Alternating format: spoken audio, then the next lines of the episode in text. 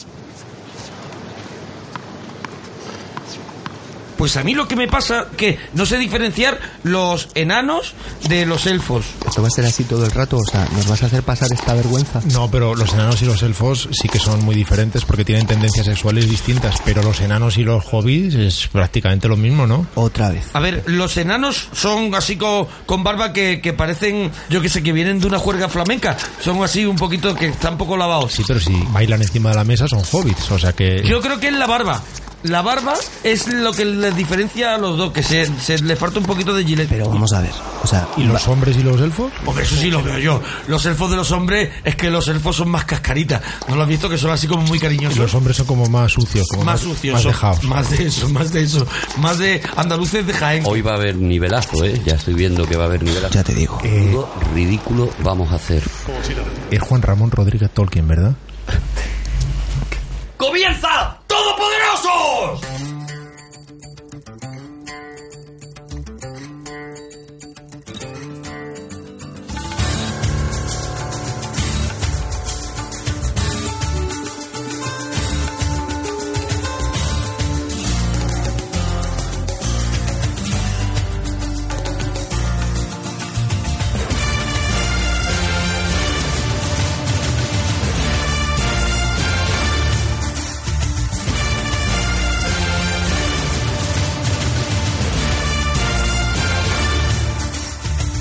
Estamos aquí en Todopoderoso, estamos empezando un programa que promete ser el programa, se lo vamos a dedicar desde ya al programa del troll, porque evidentemente en este sí que nos van a dar por todos lados. El Porque programa del sabe- troll. Pero le vamos a dedicar el programa a Juan. a Juan Gómez Jurado. Podemos decir que hoy es San Juan porque el programa, el tema que tenemos hoy es el tema en el que Juan se ha hecho grande, nunca mejor dicho. Bueno, Hoy- grande hoy- hasta donde llega que lleva una S en la camiseta. Hoy podemos decir que... Hoy, hoy la vas a dar, Juan. Está también Rodrigo Cortés. Rodrigo. Muchísimas gracias, un aplauso merecido, pero no, no esperado. No, no, no, sí esperado también en el fondo porque me estabas mirando con carita de cuando es mi presentación. Está también porque tiene que haber de todo el monaguillo. Te aplaudes tú solo, te aplaudes tú solo. Y le dices bravo tú solo. Soy, por eso estoy verificado en Twitter. Su propio regidor. Está Antonio Calvo. Y sobre todo, y lo más importante, estoy yo, que eso al final es lo que, lo que lleva el carril de aquello. Arturo González Campos. ¡Bravo, bravo, bravo, bravo! No verificado. Bueno, hoy lo vamos a decir ya, bueno, ya lo sabe todo el mundo porque ya lo hemos puesto, o sea, esto es un poco absurdo hacer una presentación, pero hoy vamos a hablar de Tolkien.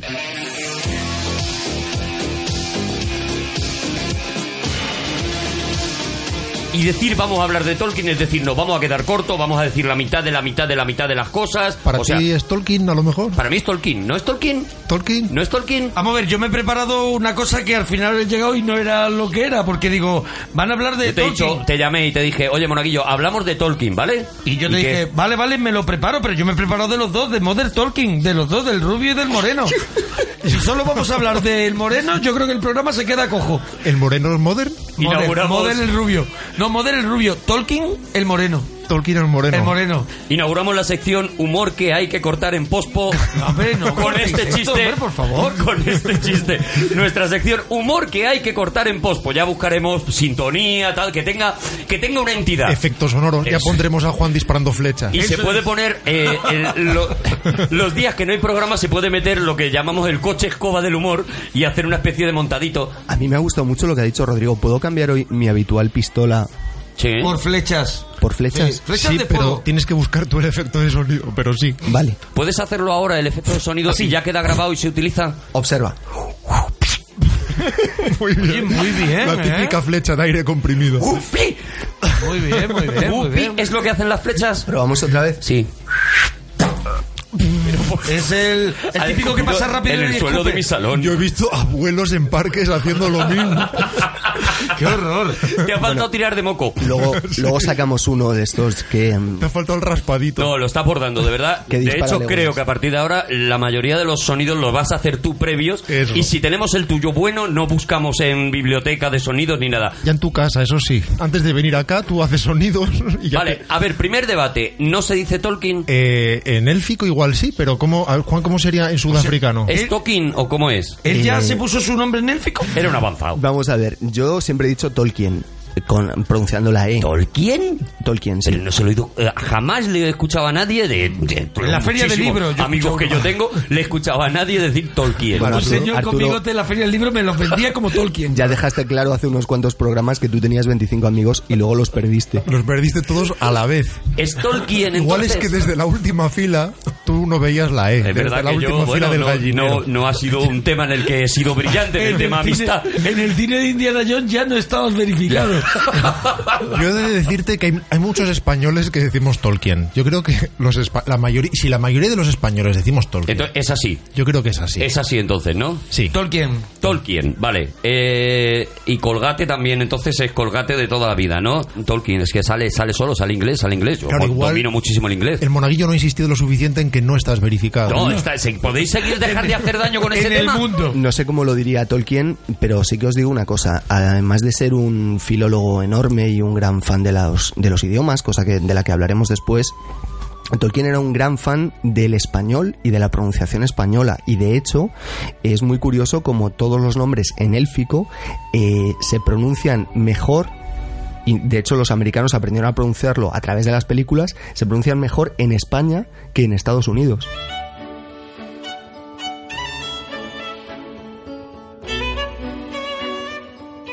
Pero que me estás contando, sí, de verdad. Eh, ¿De verdad?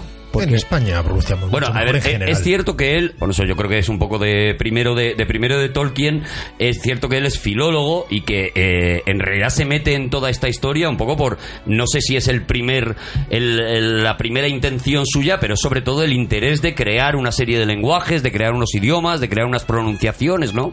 De todas maneras, es, es cierto que se pronuncia mejor si se usa la, la fonética española, pero no exactamente porque el origen sea español. Es decir, es verdad que él estudió con un mentor jesuita que le enseñó los rudimentos del español y que le hizo amarlo, pero por lo visto tiene más que ver con que la pronunciación del inglés antiguo, antes de que llegaran los normandos a francesarlo todo, era más vocálica y tenía más que ver con lo que estamos haciendo nosotros ahora en España. No exactamente que la referencia sea española, sino que ahora, hoy en día, usar esa referencia, sin embargo, hace que la pronunciación sea más O ajustada. sea, que los ingleses durmieron la lengua. Llegó un momento que la que, que se como cuando vas al dentista, ¿no? Que te, te ponen la lengua gorda. Durmieron la lengua y empezaron a, a no pronunciar tanto las sílabas. todo, Los tropearon. eso todo. De verdad. que ha dicho Rodrigo, yo no lo sabía. Pues mira, pues ya, Pero ya- cada ya vez era que hora. no sepas Pues algo, lo vas a destacar. Pues no tengo nada más que decir. ¿Qué quieres? También sección las cosas que Juan no sabía. Yo hay un montón de cosas que decís que, A ver, que yo no sé. yo no sé por dónde queréis empezar, pero yo tengo una pregunta, pero prefiero ver a ver por dónde queréis vosotros empezar. Mi Vamos pregunta, a empezar por el retorno del rey. Eso- no, mi, mi Por el Silmarillion. Mi pregunta es justo al comienzo, porque claro, una cosa es que vamos a hablar de Tolkien y Tolkien habrá hecho muchas más cosas, pero yo, mi mundo que conozco de Tolkien es El Señor de los Anillos, ¿no? Hmm. Bueno, el ya- Hobbit. El Hobbit, el Señor de los Anillos. Bueno, o yo el solo, Hobbit no. yo solo conozco el Señor El- de los el Anillos. Señor de los Anillos, sí. Entonces, a mí ya me falla un- el principio que ya se me va de las manos cuando dice tres anillos para los reyes elfos bajo el cielo, siete para los señores enanos, nueve para los hombres mortales, Mm. uno para el señor oscuro, un anillo para gobernarlos a todos. Y de tío que pronto- está haciendo inventario. Y de pronto digo, vamos a ver, es que se me ha ido de las manos. ¿Cuántos anillos son? A ver, 20, 30. n- nos metemos ya en el rollo de, de los... Bueno, aclárselo a Monaguillo, porque Claro, si no, yo no sé por luego dónde queréis no se va a concentrar y le van a quitar la verificación. Hay que que hay reconocer gente muy pendiente de esto. Que para ser un anillo único, ahí... Hay demasiado Hay- bisutería. Hay un anillo que los gobierna a todos. Vale, o sea, ¿cuántos Ah. anillos son los que hay? ¿Tú 20. lo, lo sabéis? 20. Pues mira, vamos a contar. Mira, Tre- tres de los reyes No me puedo elfos. creer que esto Vamos a parar. en directo. contando. Vamos a parar el programa así, vamos a sumar. sí. Tres de los reyes No me puedo creer que esto está, con- está pasando. Siete de los señores enanos. 7 y 3, 10, venga. Nueve para los hombres mortales condenados Espérate a que me morir. pongo un fortuno en la Yo oreja. ya me tengo que descalzar para seguir contando. Uno para el señor oscuro. Sí. Cuidado los hombres mortales condenados a morir. Un anillo para gobernarlos a todos. Un anillo para encontrarlos. Un anillo para extraerlos a todos y atarlos en las tinieblas. Yo creo que es el mismo, ¿no? Ese es el mismo Es anillo. el mismo. O sea que hay, que hay los primeros. Siete, tres, 9, 1 y ya 20. está. 20 anillos más el anillo único, ¿no? No, no, no, 20 Ah, no, anillos 20 contando- el anillo contando único. el anillo único. Vale, lo que pasa es que hay, una- hay un anillo que es como el as, ¿no? Como, como, como el, el, el comodín. pito doble, el Es pito doble El comodín dominó. del público ¿A que vale para todos. ¿Le parece rara esta frase? ¿20 anillos contando el anillo único? Si queréis os lo, Vale, son os lo 19 explico. anillos. Espérate, eh, creo que, para, por aclarar, creo ¿Ves que como son mi pregunta no era liviana? 19 anillos de Goldfield y uno que es el bueno, ¿sabes? Que es el que el que se pone la madre cuando va a un acontecimiento que dice, hoy me llevo el, el de oro bueno. El de las bodas. El de las bodas, por ejemplo, el que se pone el bueno. Y luego los de Goldfield, la bisutería que va llevando día a día. ¿Vale? ¿Aclarado, monaguillo? Yo creo que ahora lo que quiere la gente que está escuchando Todopoderosos es saber un poquito más del mundo de Tolkien. Gracias, monaguillo. Gracias por centrar esto. Vamos con el Tolkien, ¿no? Vamos a, a- ¿Por qué este tío se mete en esta epopeya? Cuéntanos un poco, ubícanos, Juan, que er- eres el que sabe mogollón de esto. ¿Por qué este tío de repente mm, hace esta epopeya? ¿Quién Mm. es Tolkien? Adelante. Bueno, yo creo que. Ay, hostias. Empezamos bien. Bueno, es que eso en lenguas, Hasta aquí la historia de Tolkien. igual hostias, ha sonado muy fuerte. En élfico es un, es en un halago. élfico es un vaya por Dios. Se usa mucho al, al toser. Eh, yo creo que lo. Pero me queréis dejar. Lo que sabe Juan de Tolkien. Pues yo eso no lo sabía. La historia de Tolkien hay que ubicarla o hay que arrancarla cuando él es pequeño.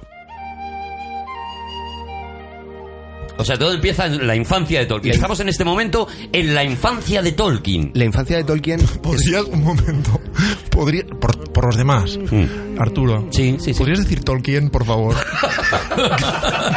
Por los oyentes, más que nada. Estamos en la infancia de Tolkien. Pues la infancia de Tolkien arranca cuando él nace en, en Sudáfrica, tiene que irse a Inglaterra porque eh, la situación política y económica de su familia mm, tampoco está demasiado bien, hay una serie de, de razones He que, nacido en Sudáfrica, pero debo irme a Inglaterra. que vuelvan al, al sitio donde procede la familia, eh, tanto su madre como su hermano y él viajan eh, de vuelta a Inglaterra. ¿Y el padre? y cuando el padre va a regresar, que tenía que terminar unos asuntos eh, allí, se pone enfermo y muere. Lo cual, Oh, qué bajona. No has creado ni, ni un poquito de Qué suspense. bajona. ¿para qué? Si todos sabemos Peor que, que Marco. todos sabemos que esto iba a ocurrir. Bueno, el caso es que eh, él queda efectivamente huérfano, viviendo en una casa a las afueras de Edimburgo, si no recuerdo mal. Fíjate, ni siquiera en el centro, ¿eh? Ni siquiera en el es centro de Oli- Es Edimburgo. Oliver Twist esto. Y Con aquí- la vida que hay en el centro de Edimburgo. Y aquí, durante cuatro años, que serán los cuatro años más importantes de su vida, Mm. se crea todo lo que es la ideología tolkieniana. Y no pongáis, en este programa, no me pongáis el Moki Moki, por favor. No, claro. No, por supuesto, Juan. Me hace daño que digas una cosa así. Una Me hace daño que dudes. Tolkien vive durante unos pocos, unos pocos años en una casa a las afueras y entonces en ese momento se produce ese enamoramiento que él siente por la campiña, por los árboles, por la vida tranquila. Era un jubilado, pero un jubilado con, con muy poquitos años. Ajá. Era una persona que tenía muy poco contacto con amigos ni, ni con otros niños de su edad y Como Arturo un poco. un poco. Sí, un poquito los 25 que no. Digamos que Tolkien estaba sin verificar. Y cuentan eh, sus biógrafos Sus biógrafos, o sea que hay un montón de gente Hay- ahí pendiente, ¿no? A Hay Tolkien. muchísimas biografías de ¿Vivían Tolkien. todos en de las la- afueras con él? de las cuales yo voy a recomendar dos. Una es la biografía de Carpenter y la otra es la biografía de Raz que se llama Tolkien y la Gran Guerra. De eso hablaremos después. Muy buena De Cristina. Carpenter tenemos que hablar otro día. Yo quiero un especial de Carpenter. Es Sí, otro, sí, sí, ¿no? sí. Un es especial otro biógrafos. es otro Carpenter. Eh, en lo que coinciden todos es que él a lo que se dedicaba era a subirse a árboles y a pasar. esto, esto sé que os vais a reír, pero es así, a pasar bastante tiempo abrazado a un árbol. Mira, de momento te ríes tú. Mira, me- Perdón, eh, Tolkien O sea, el tío se que le pasaba estamos- el día abrazado a un árbol, ¿no? al que, a- el de los libros gordos Ese. estaba abrazado a un árbol. Y lo de Venga. los Le Ents pusieron a de ahí. escribir para que bajara de ahí. Le Claro. gustaban mucho los árboles, tenía un- una gran comunión con el campo. Es verdad que en las en- dos torres, menudo tostón con los árboles No empieces, charlando. no empieces Menudo a- tostón no con em- los árboles charlando. Don't Aquí feed the troll, me he don't hecho, feed the troll. me he hecho encima todo Se Twitter. nos saturó Twitter. Ya está, ya nos Ya ha está. roto Lo siento, Twitter. lo siento. Una ya nos ha roto. Twitter, ya está. Y de ahí arranca de ese periodo muy corto en su vida, que además no nunca se volverá a repetir porque a partir de ahí él se va a convertir en otra cosa, será un urbanita más y toda su vida se, de- se dedicará, incluso su obra, será en términos tonales y aspiracionales, será un recordar ese, ese momento que pasa durante, durante este bre- breve periodo de su infancia. En términos tonales y aspiracionales, ¿no? Bien. Por ubicar, porque me imagino que la gente está ahora mismo escuchándolo y Por dice, eso. no sé si ponerme ahora mismo más tonal o más aspiracional. Yo y por también, eso cuando habláis en esos, en esos ámbitos, también yo por, pues, por ubicar, que nos ponga la gente, me hoy estoy tonal o hoy estoy un poquito más aspiracional, ¿sabes? Tres cosas marcan la vida de Tolkien. tres cositas. Tres cositas. Una, la etapa de abrazar árboles. Normal. No, no, Dos, eh, el amor que él siente por la que luego sería su mujer, el amor de su vida, que es Edith. Y tres, el Michael Jackson puede ser.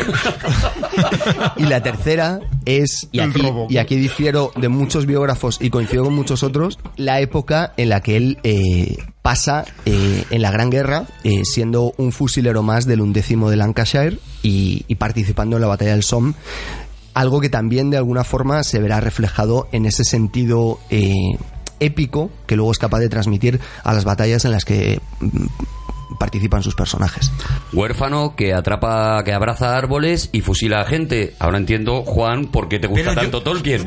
Es que me encaja todo. Yo tengo de las pocas cosas que sé de, de Tolkien es que es que eh, después de una batalla que cae herido es cuando él en un hospital empieza a escribir todo todo este mundo de, de- del Señor de los Anillos, ¿no? Empieza con los cuentos, ¿no? Es un, un- no cae herido, sino que cae enfermo. Él, él Bueno. ca- cae enfermo por la fiebre de trinchera. El, fiebre trinchera.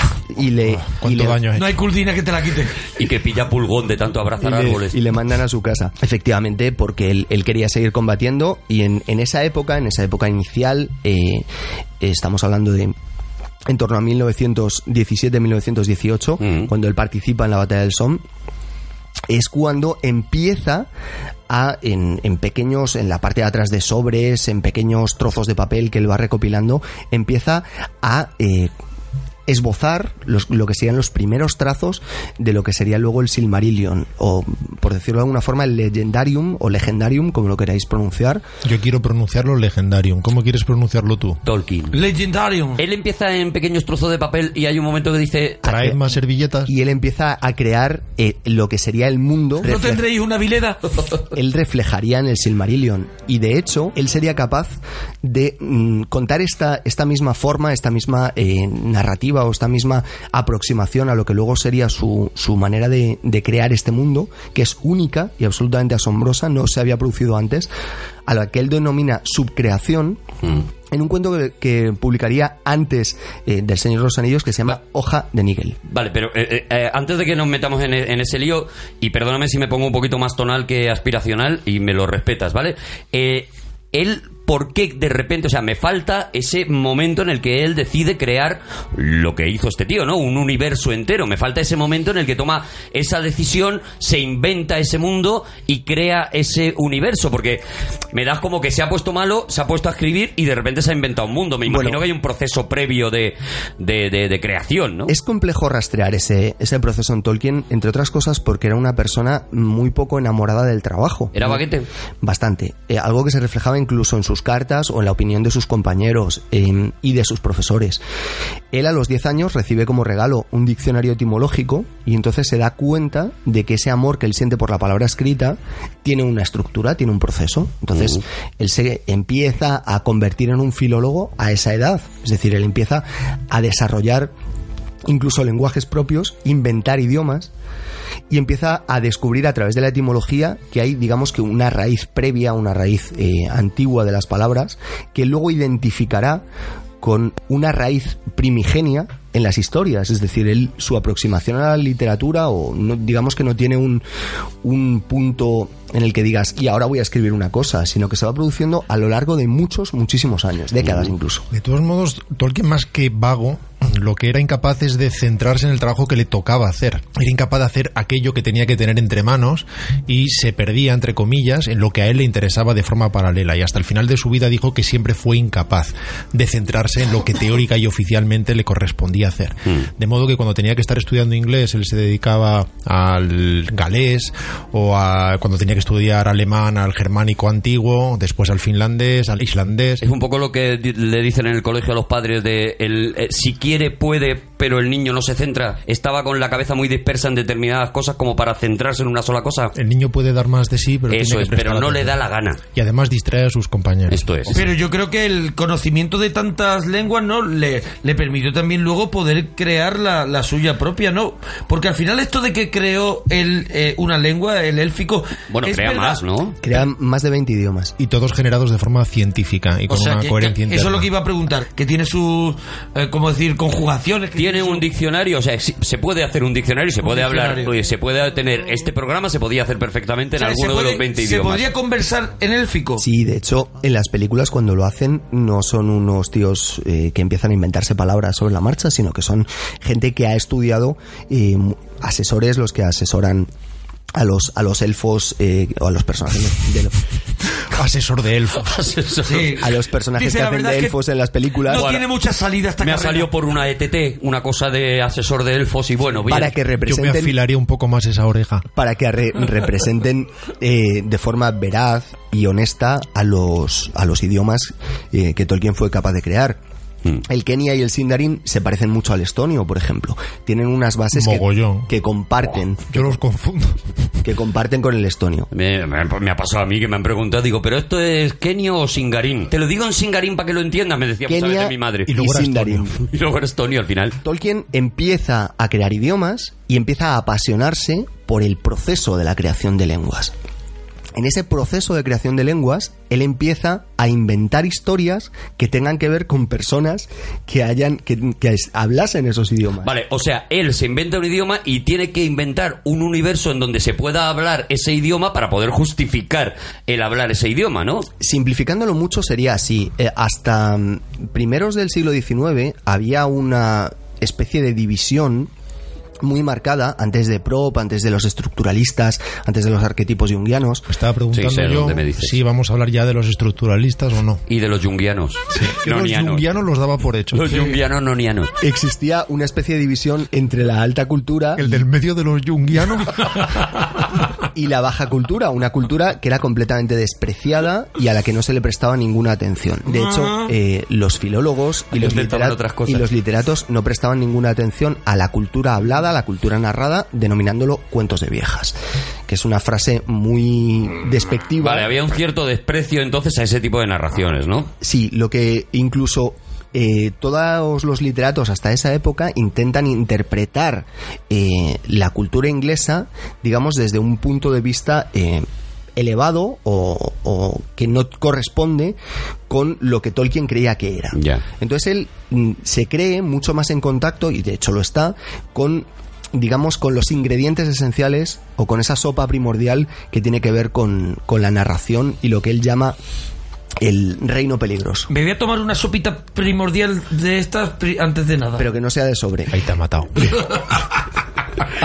¿Cómo se llamaba la sección? El humor que no necesitas escuchar, ¿no? Pues Qué adelante. Él empieza a imaginar un lugar que él identifica con el pasado de Inglaterra que llama el reino peligroso. Entonces, eh, entiende que Shakespeare, cuando habla de los elfos y de las hadas, no habla de ellos como a él le gustaría que hablasen. Es Mm. decir, él, él dice que, ¿cómo que las hadas son unos individuos pequeñitos? Eso sí lo sé yo. Él estaba como muy enfadado con Macbeth de Shakespeare porque le parecía que todo aquello que había contado y tal estaba muy mal contado. Ese que esto de que un bosque va... Estaba- estaría enfadado con Shakespeare. Él ¿no? estaba enfadado con Shakespeare, ¿no? con Macbeth, ¿no? Bueno, con la, concretamente Ah, vale. con, con su obra de Macbeth porque decía que lo había contado muy mal aquello. Tolkien estaba enfadado con todo el mundo. Con todo el mundo. No a abrazar mundo. árboles si no tiene a nadie que A abrazar. Tolkien no le gustaba No nadie. le gustaba a nadie. Nadie, nadie. Era, era un revenido. Era Ponía junguiano. a parir a Cervantes, A el ponía a parir a Dante, que consideraba que hablaba de gente insignificante, Por de historias hay insignificantes. un paralelismo con Juan Gómez Jurado. ¿Sabes? Eso Por es, eso se han eso es. encontrado en, a lo largo del tiempo se han encontrado. Pero ¿por qué le enfadaba tanto? Por ejemplo, yo lo de Cervantes no lo sabía. ¿Por qué estaba tan enfadado con Cervantes? No, porque no le gustaba nada más. Él leía y no le gustaba casi nada de lo que leía. Y de hecho, incluso cuando leía fantasía, o lo que él de alguna manera inauguró, que es lo que ahora llamamos alta fantasía, Mm.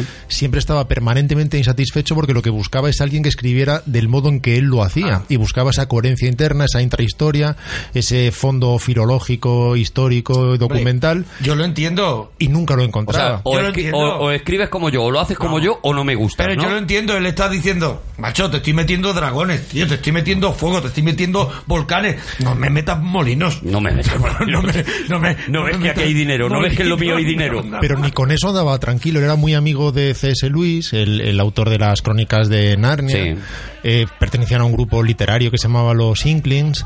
Y sin embargo, a él no le gustaba particularmente lo que hacía C.S. Lewis, no le gustaba eh, ese fondo cristiano tan evidente o tan alegórico. Él consideraba que la fantasía tenía que tener sus reglas internas, ser coherente consigo mismo, Mm. y aunque hablara de verdades primordiales, humanas, que competen a todos, sin embargo, que no tuviera una funcionalidad eh, metafórica directa, sino que debía tener eh, reglas que valieran para sí mismas y que no necesitaran otra explicación más allá de sí mismas. Y también que era un poquito envidioso. Yo creo que no, también, es, ¿no? ¿No eh, era También que era un envidioso? poco es, revenido. es al revés porque eh, eh, las crónicas de Narnia es Era posterior es posterior a, a El Señor de los Anillos y de hecho a él le revienta bastante porque entiende que todas esas conversaciones que habían mantenido a lo largo de décadas de alguna forma las está llevando a su terreno y digamos que le está copiando un poquito. Copiota, copiota, C.S. Lewis, copiota, ¿no? Sí. Ah, eh, yo he leído, yo, yo la- Ellos- Claro, de hecho, acaban mal. tiene Cosas- razón para enfadarse si le está hombre. copiando también lo- la, la manera de, de hacer y los mundos un poco también.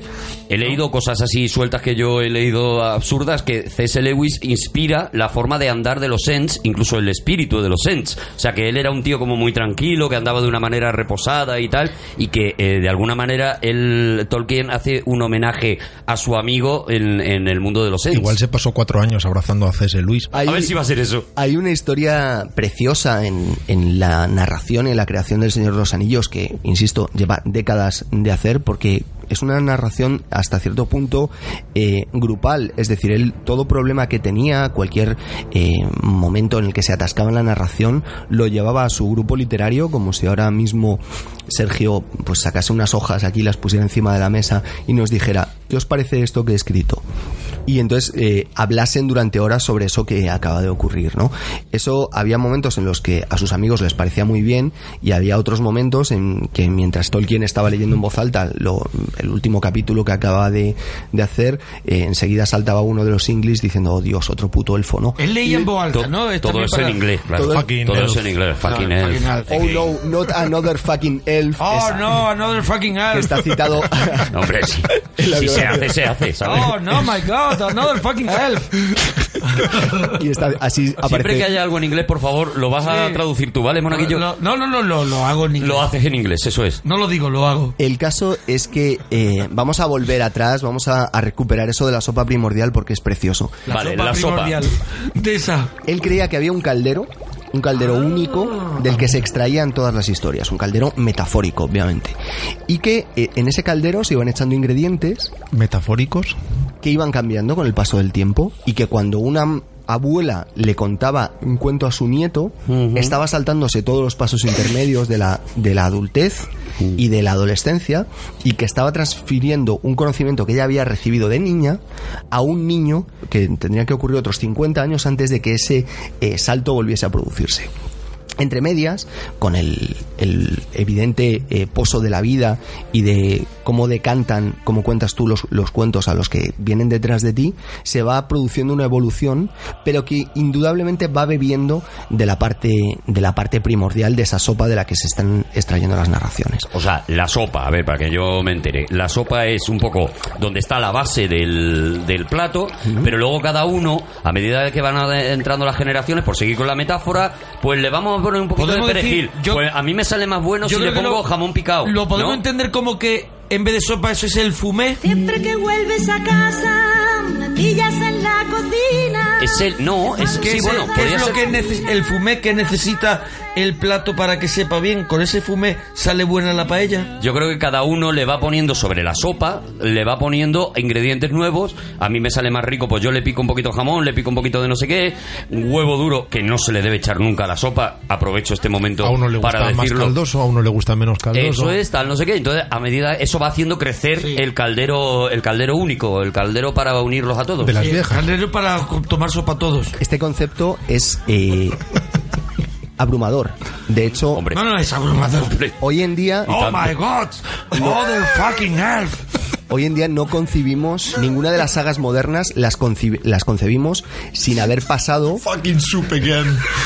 por este proceso de subcreación Oh my god. y de contacto con esa sopa primordial que Tolkien trae a la literatura. Él es uno de los grandes renovadores de la de la las cocina. de las mitologías modernas. ¿Cómo hace esto Tolkien? Pues diciendo que un elfo no es lo que cuenta Shakespeare, sino que un elfo es lo que él entiende que es un elfo. Bravo, bravo, O sea, bravo él- por Tolkien. Él, Tolkien, se echa encima la responsabilidad de contar lo que son los elfos, Un ¿no? momento, un momento, un momento. ¿Podrías decir Tolkien? Tolkien. Pero, eh, eh, escúchame, es que le está diciendo, está eh, llevando... fucking Tolkien. Le está llevando la contraria a Shakespeare, le está diciendo, lo que tú dices de elfo, de eso nada, te voy a contar yo cómo son los elfos. Cállate, Shakespeare, que tú no sabes, ¿sabes? Es un poco eso. Tolkien iba andando con el pechito para afuera. Hombre, ¿puedes decir Tolkien, por Tolkien. favor? ¿Eh? Oh, oh, estamos oh, todo el rato. Tolkien. Estamos todo el rato con ese problema contigo. Eso es, my god. Además, él estaba empeñado en crear una mitología para Inglaterra, una mitología que no existía de verdad. Al final, nada de esto estaba asentado, establecido y solidificado, porque no era como las mitologías nórdicas, que tienen una construcción eh, muy coherente, perfecta y extendida. Tenían sus dioses, sus, eh, sus tierras míticas, sus. eh, bueno, pues eso, ¿no? Lo que luego él, él crea, ¿no? Pero el, el propio Tolkien va evolucionando. Si analizamos los elfos del Hobbit, no son los elfos del Señor de los Anillos.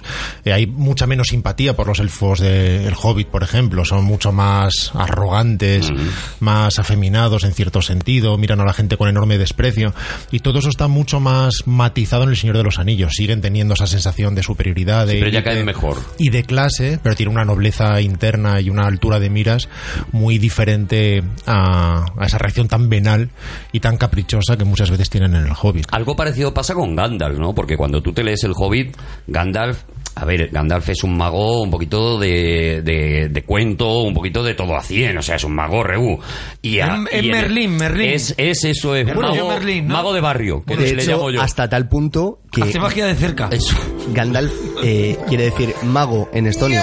Ah. Está un poco tamarín, ¿no? Hace magia de cerca en el hobby. ¿eh? A ver, cuando tú ves a Gandalf en el hobby, cuando tú le lees, es un poco que, bueno, que dice, pues le veo todos los días en la cafetería, ¿sabes? Claro. Y pide un café y él crea las porras, pero que hace, bueno, porque hace cositas baratas, ¿sabes? Vas a Las Vegas, hoy Gandalf.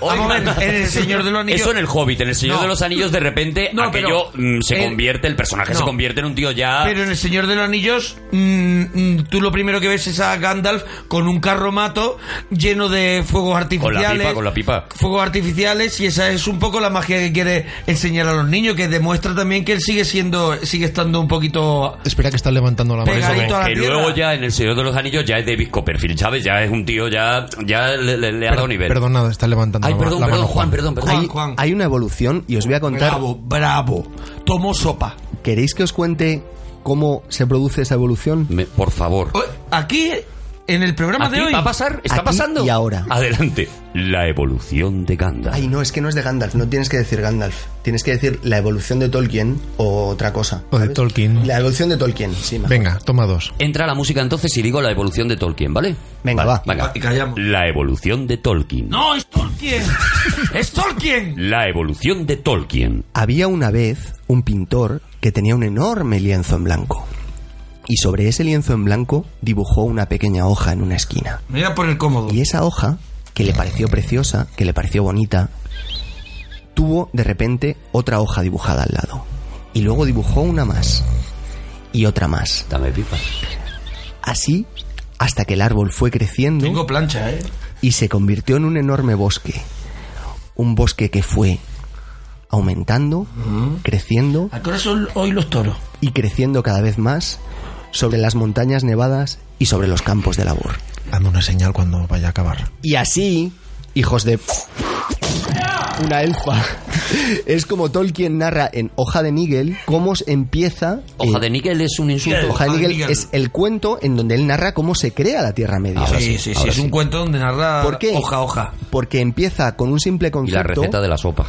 con un simple concepto de decir, oye, yo quiero hacer algo, quiero hacer algo, quiero inventarme una historia, quiero pensar en este reino peligroso, en este reino de los Faerie, que es como él eh, interpreta o concibe a los elfos, y de repente ese lugar mágico que está en un bosque Empieza a crecer. cruzando un camino, va creciendo y creciendo y haciéndose más grande, haciéndose enorme y al final acaba convirtiéndose en esa propia sopa primordial de la que él cree eh, extraer las cosas. Comienza, como os había contado antes, al final de, de la Primera Guerra Mundial, cuando él, cuando él eh, pasa, digamos, ese mes, o perdón, ese año recuperándose de la fiebre de trinchera y Perdona, de- ¿podríamos decir entonces que a Tolkien le pasa un poco lo de me tomo una y me voy a casa prontito?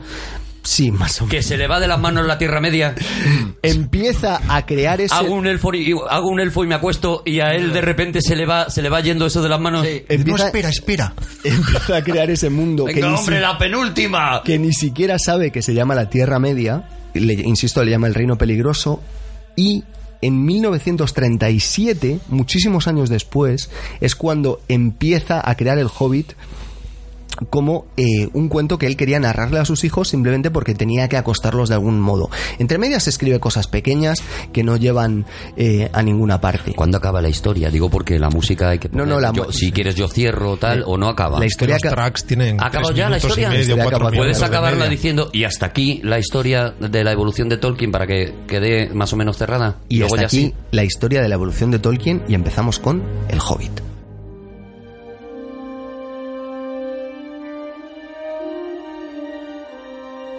Vale. O sea que ahora mismo estamos en el momento en el que nos vamos a meter con el Hobbit, No, ¿vale? eh, de- perdóname que te Sí, interrumpa, sí, que sí, no, debería de interrumpirte. No, no, porque estás dando paso a otra deberías, cosa claro, y claro, lo estás haciendo bien. es radiofónico. Ya, pero es Entiendo que... tú no tienes ni idea de radio, pero, Eso es. pero aún así... Entonces, no, pero si está, está, está mal que te interrumpa, pero también está mal que no sepamos qué vamos a comer hoy. Ah, bueno, ¿quieres que, ¿queréis saber lo que vamos a comer No lo hoy? sabemos. ¿Queréis saberlo o nos metemos con el Hobbit? Mira, vamos a hacer el Hobbit y luego, si queréis, os enseño, antes de que cualquiera de vosotros nos pongáis la canción que merece la pena escuchar, Vale. os enseño lo que vamos a comer hoy, porque hoy no lo sabéis, porque hoy es sorpresa. No lo hoy- sabemos. Hoy, todo es magia. Ardimos Hoy todo es magia. Esperamos que sea sopa primordial. Hoy todo es magia. De primero sí que os anuncio que hay sopa primordial. Un caldito. De primero vamos a tener un ¿Caldito Un caldito, un caldito. Pero- ¿Es triste? ¿Ya estás haciendo spoiler? ¿Os está dando hambre? Un Perdóname, caldito spoiler. spoiler. De segundo, ¿Eres Sean Ben? ahora lo vais a ver. ¿Rollo hospital?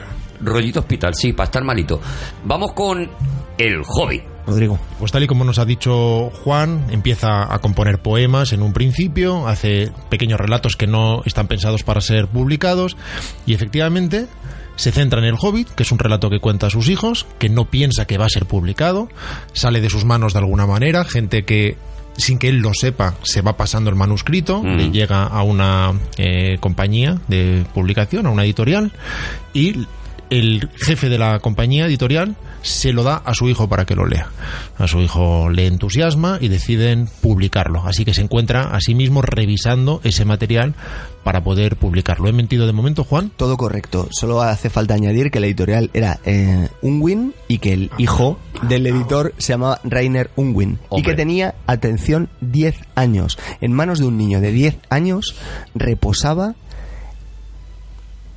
la mayor historia jamás contada en términos de fantasía. Tenía un microinfarto. O sea que Entre el- reposaba y la mayor el- tenía un microinfarto. ¿El Hobbit es la mayor, la mayor historia de fantasía jamás contada? En el siglo XX, bueno, digamos, si entendemos que el Hobbit es el principio Del Señor de los Anillos. Pero es, superada, sí. es, super- es superado, eh, el Señor del Anillo supera esa mayor fantasía. Indiscutiblemente. Indiscutiblemente sí. y además de hecho cuando le preguntan en diversas encuestas que se han realizado a finales de- del siglo XX y principio- principios del XXI a los ingleses, cuando coinciden en cuál es el libro más grande del siglo XX, todos eh, eh, apuntan unánimemente al Señor de los Anillos. Bueno, eh, ahora os quiero preguntar que, bueno, vuestra primer acercamiento al hobby, pero necesito que me confirméis una historia que probablemente forme parte de la leyenda, pero a mí me parece muy interesante. Y es que Tolkien, como bien habéis dicho, eh, empieza contándole ese cuento a los niños, le va contando como historias sueltas a sus hijos, y que él se encuentra con que los niños, y todos le hemos contado un cuento a un niño, necesitan una coherencia en los cuentos. O sea, no te puedes inventar un cuento sin que tenga una coherencia porque para los niños forma parte de su propia realidad y entonces le empiezan a decir, no papá, porque el otro día tú dijiste que este personaje vestía no sé qué capa y él se da cuenta de la necesidad de que aquello conforme un mundo perfectamente estructurado. No sé si es verdad o no, no sé si es nada más que una leyenda, pero sí que me parece muy fácil entender así la, la necesidad de crear una, una Tierra Media. Tengo ¿no? la impresión de que la cabeza cabeza de Tolkien ya estaba perfectamente Ya iba por ahí. estructurada Es que previamente yo- yo- para la exigencia de coherencia. Lo iba a decir, lo iba a decir yo lo mismo. Un hombre que está inventando, que inventa más de 20 idiomas, no creo que se, que se le escape las capas, ni se le escape. Yo creo que lo tiene todo mm, bastante medido, creo yo, ¿no? Lo que sí que es cierto es que, tal y como estabais comentando antes, el Hobbit no tiene el peso que tendrá después el Señor de los Anillos. Mejor vamos paso a paso. Vamos pero- a eso, vamos a, a- a que no me contéis, porque yo creo que todos hemos empezado por el Hobbit y yo creo que la mayoría de, que, de la gente que ha querido meterse en este universo de Tolkien, sobre todo a, través de los libros, ha empezado por, por el Hobbit. Vamos a, a- a ese momento, a que nos vayamos un poquito, nos pongamos pantalones cortos y nos vayamos al momento en el que nos metemos, por primera vez entramos en el universo Tolkien.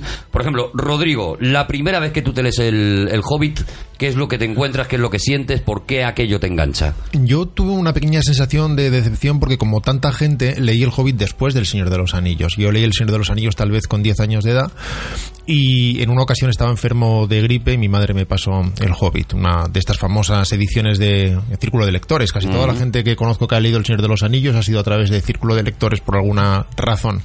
Y me sorprendió su Te tono lo llevaban a casa. Eso te daba muchísima tranquilidad. como los testigos de Y había que pedir cada cierto tiempo y dice, bueno, pues este, este le va a gustar al O niño. como Frodo el anillo a Sauron. Y entonces, te lees primero El Señor de los Anillos y luego El Hobbit. y me sorprendió su tono infantil destinado claramente a, a niños e incluso con comparaciones o metáforas que estaban fuera del tono que yo recordaba del Señor de los Anillos. En un momento, para hablar de que alguien embestía con gran fuerza, lo comparaba con la locomotora de un tren, algo que sería un pecado en el resto de la obra de Tolkien, meter una referencia moderna para hablar de algo.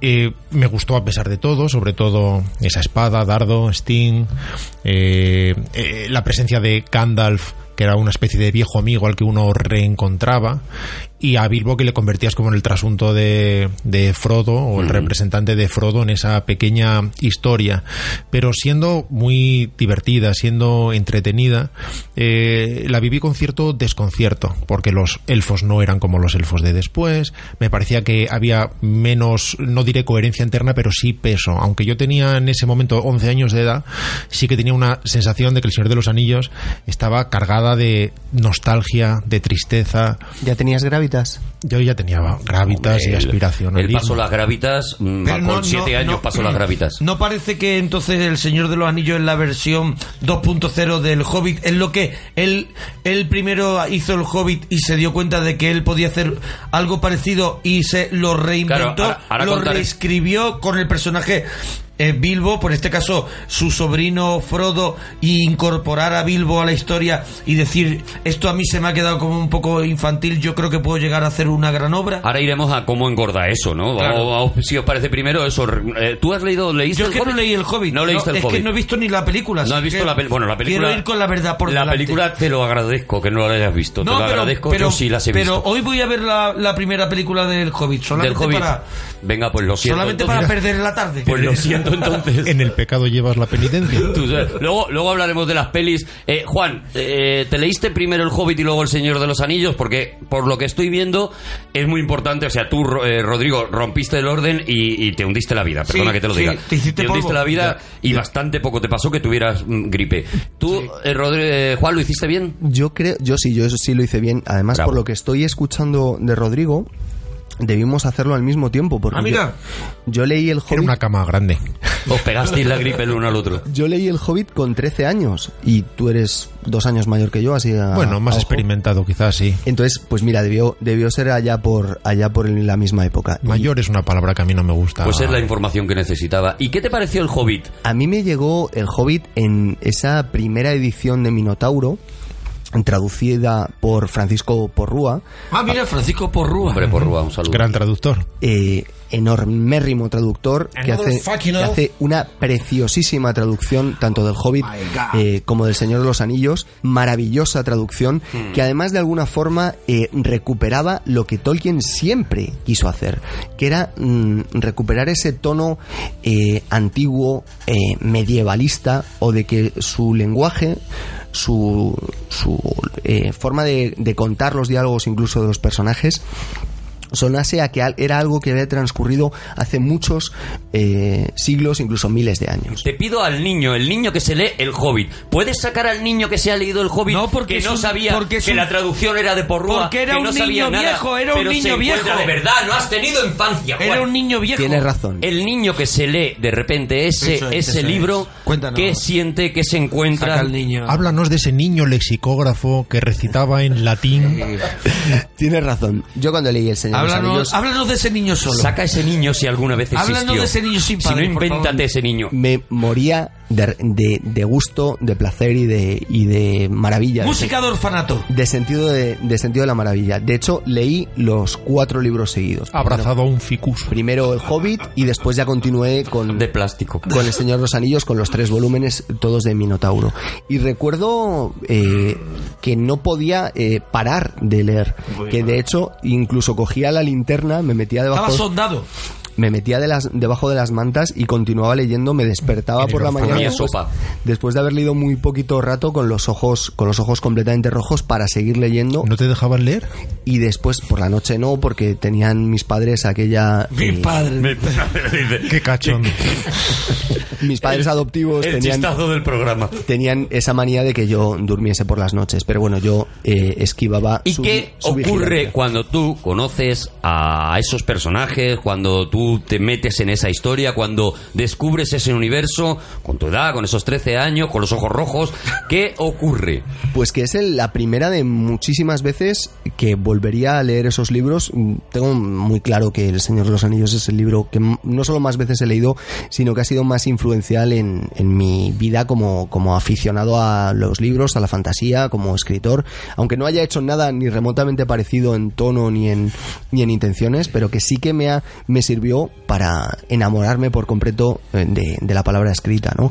Lo que había comenzado con Julio Verne o con Mark Twain o con Charles Dickens se confirma con, con Tolkien que es que a partir de ese momento yo no puedo de- dejar de estar enamorado de los libros Yo que, que también lo hice bien, lo hice correctamente, no lo hice mal, como Rodrigo, que, que lo, lo hizo mal y estropeó su vida. o como Sergio Es lo que O hay. como Sergio. No, no, no, yo no- yo lo ha todavía hecho. no lo he hecho mal. Sergio ni lo ha hecho. pero Lo tú has visto las pelis del Señor de los Anillos primero Lo de siempre. Bueno, pero es que Yo eso sí que hay no que he hacerlo así. mal. Eh, yo lo que me encuentro es eh, eh, un mundo de... no sé, yo creo que es mi primer contacto con la fantasía real, más allá de lo que consideramos consideraba yo fantasía, que era pues Superman, era Batman, era lo que, lo que me venía en los cómics, ¿no? Digamos que eh, la coherencia de esa fantasía, que ya me fascinaba, por ejemplo, en los cómics de Marvel, esto de que de repente parecía que estabas dentro de un universo en el que si un superhéroe estaba en este cómic no podía estar en este otro, aquí de repente era tan una lógica, ¿no? Y, y evidentemente es un libro muy infantil y evidentemente eh, ahora mola mucho decir, no hombre, no, lo bueno es el Señor de los Anillos, pero te digo, yo creo que hace falta esa, esa vaselina para entrar en el Señor de los Anillos, para que luego cuando entras sea, en el Señor de los Anillos, entras de otra manera, yo entras, sí- sí- entras emocionado. ¿Con qué edad hay que, con qué edad es la edad ya conveniente para leer el señor de- el, el Hobbit? A ti se te ha pasado No, ya. no, no, Esto di- es lo te que digo, te te quiero digo, por decir. ejemplo, mi hija, ¿cuándo la de- lo, debe de- lo debería de leer? Pues mm, eso, mira, seguro que Juan te lo puede decir un poquito mejor. yo Eh, creo que a partir de los 10 años los 10 a partir de los 10 sí. años. Entonces, y lo que estoy diciendo, evidentemente, que tú estás diciendo es que si, si yo quiero que mi hija los lea, lo primero que tiene que leer es el Hobbit. el veneno que te, que te va a entrar cuando empieces El Señor de los Anillos te lo va a poner, te lo va a facilitar el Hobbit. El Hobbit te da el colchón de decir, mira cómo mola esto, mira cómo mola este mundo, vas a querer saber más. No, Claro. no, eso seguramente no fue consciente por parte de Tolkien, pero vas a querer saber más y ahora entra en El Señor de los Anillos. Bueno, eh, mm, lo que te pasará es que tu hija te dirá quiero más y entonces ella sola buscará El Señor de los Anillos, creo, ¿eh? Decíamos antes que, que fue Rainer Unwin, el, hijo de- del dueño de la editorial, quien de alguna forma tuvo la decisión sobre si ese libro se iba a publicar o no. Y si a ese niño pequeño le entusiasmó tanto, eh, tiene una razón y tiene un motivo. Eh, Tolkien no tuvo excesivo amor por los editores a lo largo de su carrera, porque no le hicieron la vida demasiado fácil. Él quería eh, que las cosas fuesen de una manera muy concreta, en la que él las había imaginado. Quería que los, que los libros tuviesen unos mapas en las guardas, querí- quería que hubiese una tinta de un color determinado cuando hablase uno de los personajes, Era un broncas. quería un montón de cosas que ahora nosotros las vemos como normales, las vemos como lógicas, pero todas esas eh, aparecen por primera vez cuando Tolkien las hace y cuando Tolkien se pelea con los editores que le dicen que no quieren eh, hacer las cosas de determinada forma. Sí, es verdad que actualmente es prácticamente un clásico el colocar en las guardas mapas de los lugares. Tolkien decía que había que conocer muy bien ese sitio para no perderte después en decisiones sobre a dónde tendrían que ir o cuánto tiempo llevaría a caminar y que él nunca asignaba más distancia de recorrido a sus personajes que las que de verdad que la que de verdad pudieran recorrer en un día. Incluso si hablamos de autores previos de fantasía como Robert Howard, por ejemplo, cuando vemos el Conan de los cómics, también tiene esos mapas en los que podemos ver dónde está Zamora y dónde está Cimeria, etc. Y es de las cosas más, por lo menos para un niño, más fascinantes, ¿no? La, la realidad eh, que tiene ese mundo de fantasía, que efectivamente cuando te va contando, si tú ves en el mapa que hay un monte, en el momento en que se llega ahí, dice, y avistaban el monte, y tú decías, no puede ser, o sea, está todo perfectamente aislado. Por lo menos para mi cabeza de niño, eso era, eh, eso era parte, gran parte de la magia, más allá incluso de la propia aventura en sí, ¿no? De hecho, eh, él no se tomaba excesivamente en serio el Hobbit porque no tenía tampoco ninguno ningún Porque eh, lo hizo sin pretensiones, así, al, al eh, comienzo, ¿no? Exacto, no, no tenía un- tampoco un interés excesivamente grande en que aquello se convirtiese en, en su historia, en la historia que él quería contar, porque él, lo que él quería contar de verdad era el Silmarillion.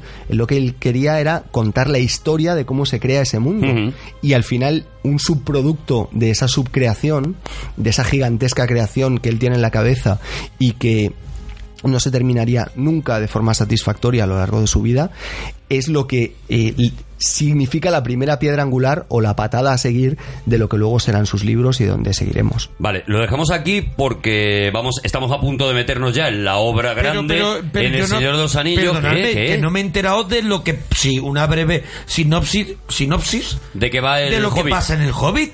Es que me habéis dejado también con las ganas de saberlo. Pues, eh, bueno, vale, pues te contamos así un poquito por encima. Hombre, con- es la historia de Bilbo Bolsón. Hombre, es verdad que habrá gente que, que nos esté escuchando. Damos por hecho que todo el mundo se ha leído el Hobbit y no tiene por qué ocurrir, claro. Depende. Mira, aquí está Monaguillo, por ejemplo. Si tú ves la primera película, por ejemplo, del Hobbit, deduces enseguida que es la historia de una cena en la que pues se reparten platos y queso. Y, y en la práctica, no sé si en realidad el oyente sabe perfectamente de qué va el Hobbit, pero son señores que van de un sitio a otro para poder rescatar un tesoro que custodia un enorme dragón. El dragón es Mau.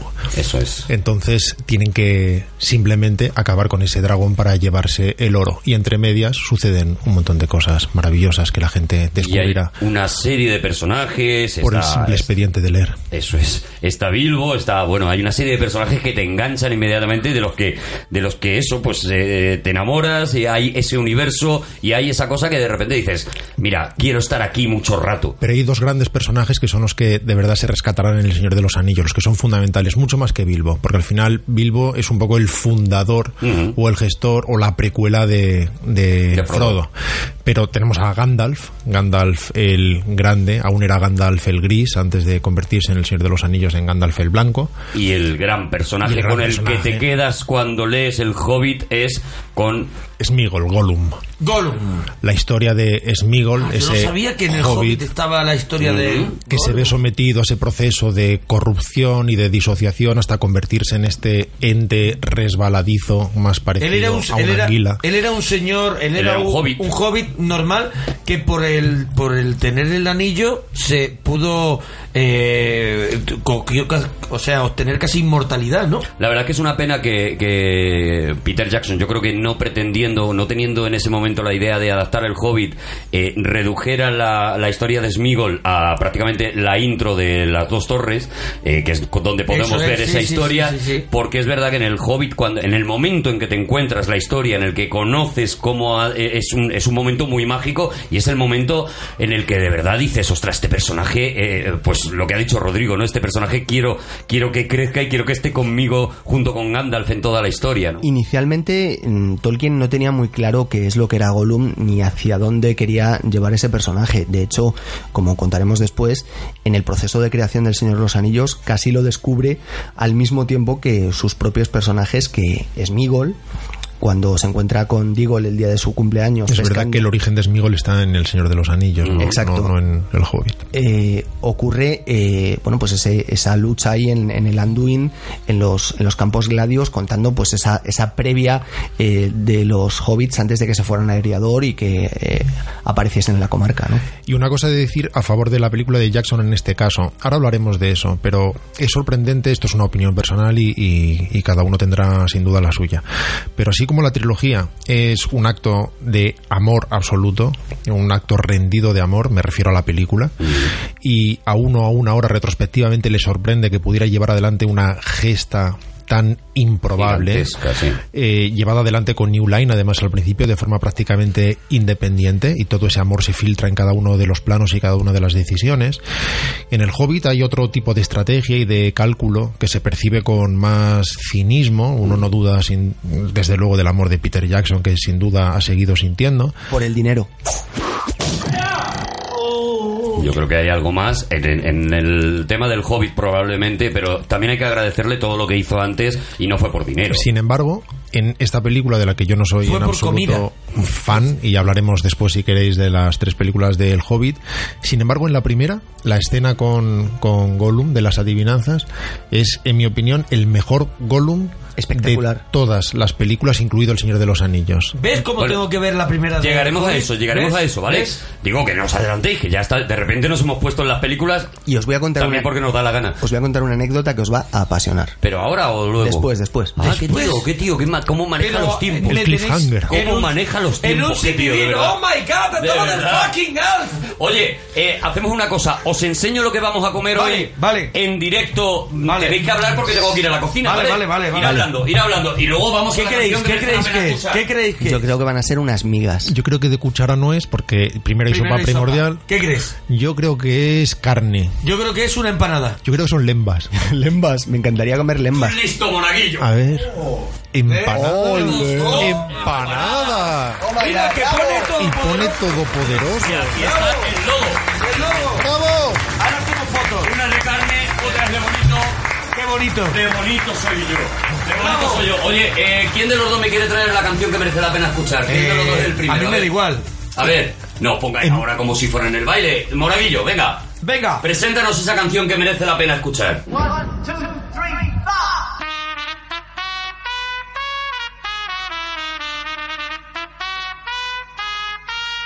Monaguillo, ¿qué canción que merece la pena escuchar nos traes? Bueno, es una canción que merece mucho la pena escucharla a cualquier, a cualquier hora y llevan escuchándola pues desde, desde principios de los años 40 más o menos. Es una canción que no morirá ¿Sin parar? nunca sin parar. La gente la escucha sin parar, sí, yo creo que... Hay gente creo que, tiene un iPod solo con esa canción. Yo creo que no es ninguna broma porque es un es un estándar de jazz que, que en cualquier momento pueda, puedes cruzarte en tu vida, en cualquier en cualquier local te estés tomando algo tranquilo, en cual en, no sé, en cualquier hilo musical puede sonar una canción como es Has dicho para mí palabra mágica estándar de jazz. Estándar Soy de jazz. tan fan de todos los estándares de jazz. es un estándar de jazz que, que se llama Who Hide the Moon y que, y que compuso Nancy Hamilton. En, en monaguillesco, que es uno de los eh, lenguajes Idioma. que, No, que trató Tolkien. Who Hide the Moon. How Hide the Moon How- es la traducción ¿Cómo- en es? español. ¿Cómo es? How Hide the Moon. How High the Moon. Lo alta, hay que ver lo alta que está la luna, sería la Eso traducción, es. ¿vale? How High the Moon es el tema. Yo como eso, bueno, yo os remito a ellos que lo dicen bien. Y, y lo hizo el trío del Spol, también lo hizo muy popular. Y bueno, y yo creo que la persona que más popular lo hizo fue Ella Fitzgerald. Pero yo no traigo ninguna de estas versiones porque traigo la versión de, de, de dos gitanos eh, de Sevilla, del barrio de las 3.000 viviendas, que hicieron un disco memorable. A mí me parece uno de los... Ah, ya sé por dónde uno vas. de los, de los grandes discos de, de la historia de, de la música moderna en España. Es un disco que incluso la revista Rock Deluxe eh, puso en, eh, en el puesto número uno cuando es una revista dedicada mm, no solo al indie, sino a, a ese... A, a los grupos y a los músicos un poquito más eh, que te cuesta un poquito más llegar a ellos Perdona la pregunta, ¿es un disco conceptual?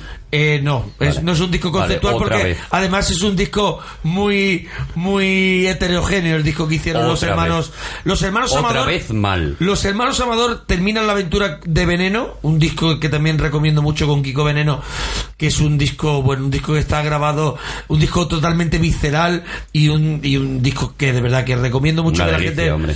Es un es muy raro, es experimental, es fruto también de, de la lisergia de aquellos días, pero luego ellos se quedan se quedan solitos los dos, Rafael y Raimundo Amador, y empiezan a, a hacer discos, hacen muy poquitos discos juntos, hacen creo que son cuatro discos, primero hacen guitarras callejeras, rock gitano, y a continuación hacen el blues de la frontera. El blues de la frontera es un disco que tiene temas como Pasa la vida, esa versión también de, de no recuerdo ahora, de, Romero San Juan, eh, hacen temas, hacen estándar, ¿no? Y temas propios como puede ser la de la que dedican a Camarón. Pero bueno, vamos con este clásico que en las manos de Pata Negra es una locura.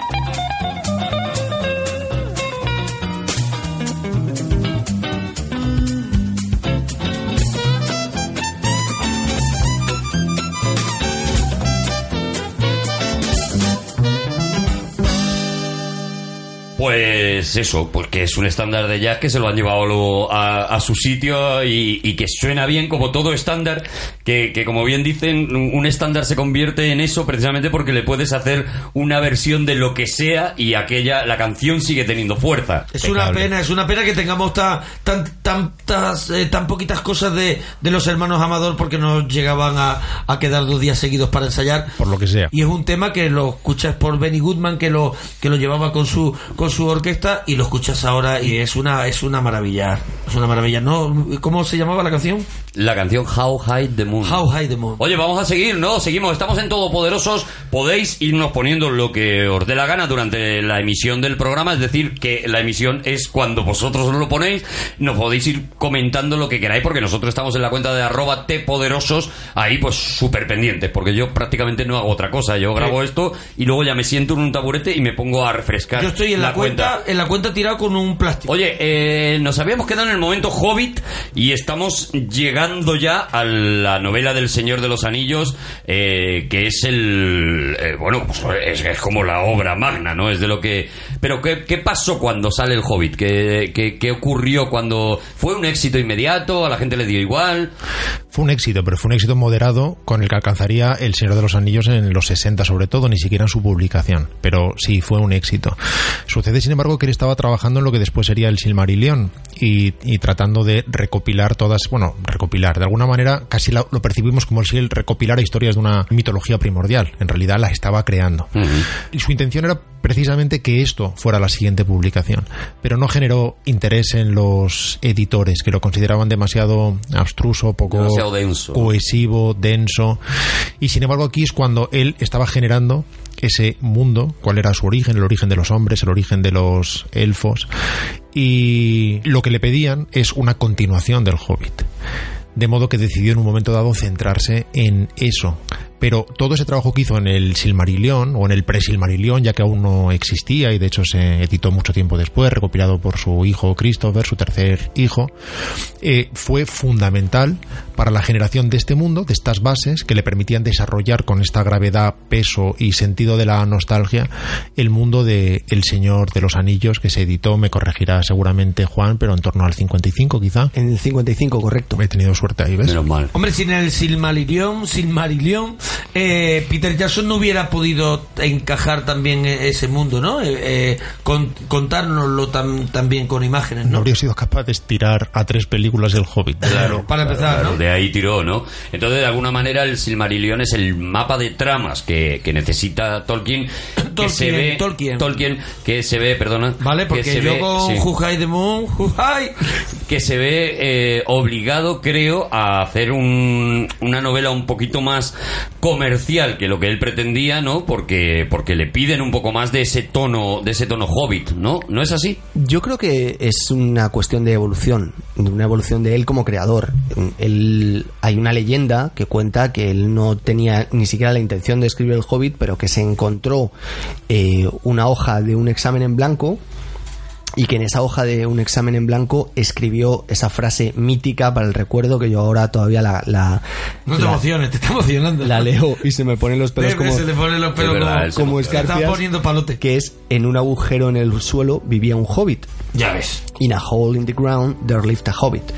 Fucking Hobbit. Y al parecer, eh, eso que, que se ha repetido una y otra vez no era cierto, pero sí que es verdad que él escribía aprovechando la parte de atrás de los exámenes que él tenía que corregir, que era una tarea que él odiaba profundamente y que le parecía que todo aquello era espacio desaprovechado y en la parte de atrás de los exámenes es donde empezó a, garabatear las primeras notas del Señor de los Anillos y que a partir de ahí y durante los siguientes, porque se lo tomó con un poquito de calma, todo hay que decirlo, 20 años 20 añitos, muy bien. hasta 1955, porque prácticamente hasta el momento en el que en el que se publica El Señor de los Anillos, él está corrigiéndolo, incluso va corrigiéndolo después de haberse publicado para la segunda edición y para ediciones sucesivas hasta eh, casi su muerte, él va añadiendo nuevos detalles, ajustando cosas que no habían quedado del todo bien. 20 años, ahora nos quejamos, nos quejamos y le metemos caña a, a George R. R. Martin de que, de que escriba más rápido y una de las obras en las que se basa todo ese universo de Juego de Tronos y demás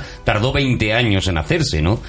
Sea que le estamos, le, esta- le estamos exigiendo que escriba más rápido de lo que en realidad se tomó Tolkien, el tiempo que se tomó Tolkien en, en, en hacer El Señor de los Anillos. También es cierto que esa trilogía, la de Tolkien, es mastodóntica, es una obra elefantiásica y con una complejidad interna y una generación de razas, insisto, idiomas, sin duda es la obra de un filólogo, no hay modo de evitarlo, que no puede llevarse adelante en cuatro años, no solamente por la cantidad de palabras combinadas juntas que puedan existir, como si escribir fuera simplemente ser prolífico generando frases, sino porque hace falta una reflexión previa antes de poner ese mundo en marcha que obliga a generarlo, algo que casi es una labor más mastodóntica que la propia escritura efectiva.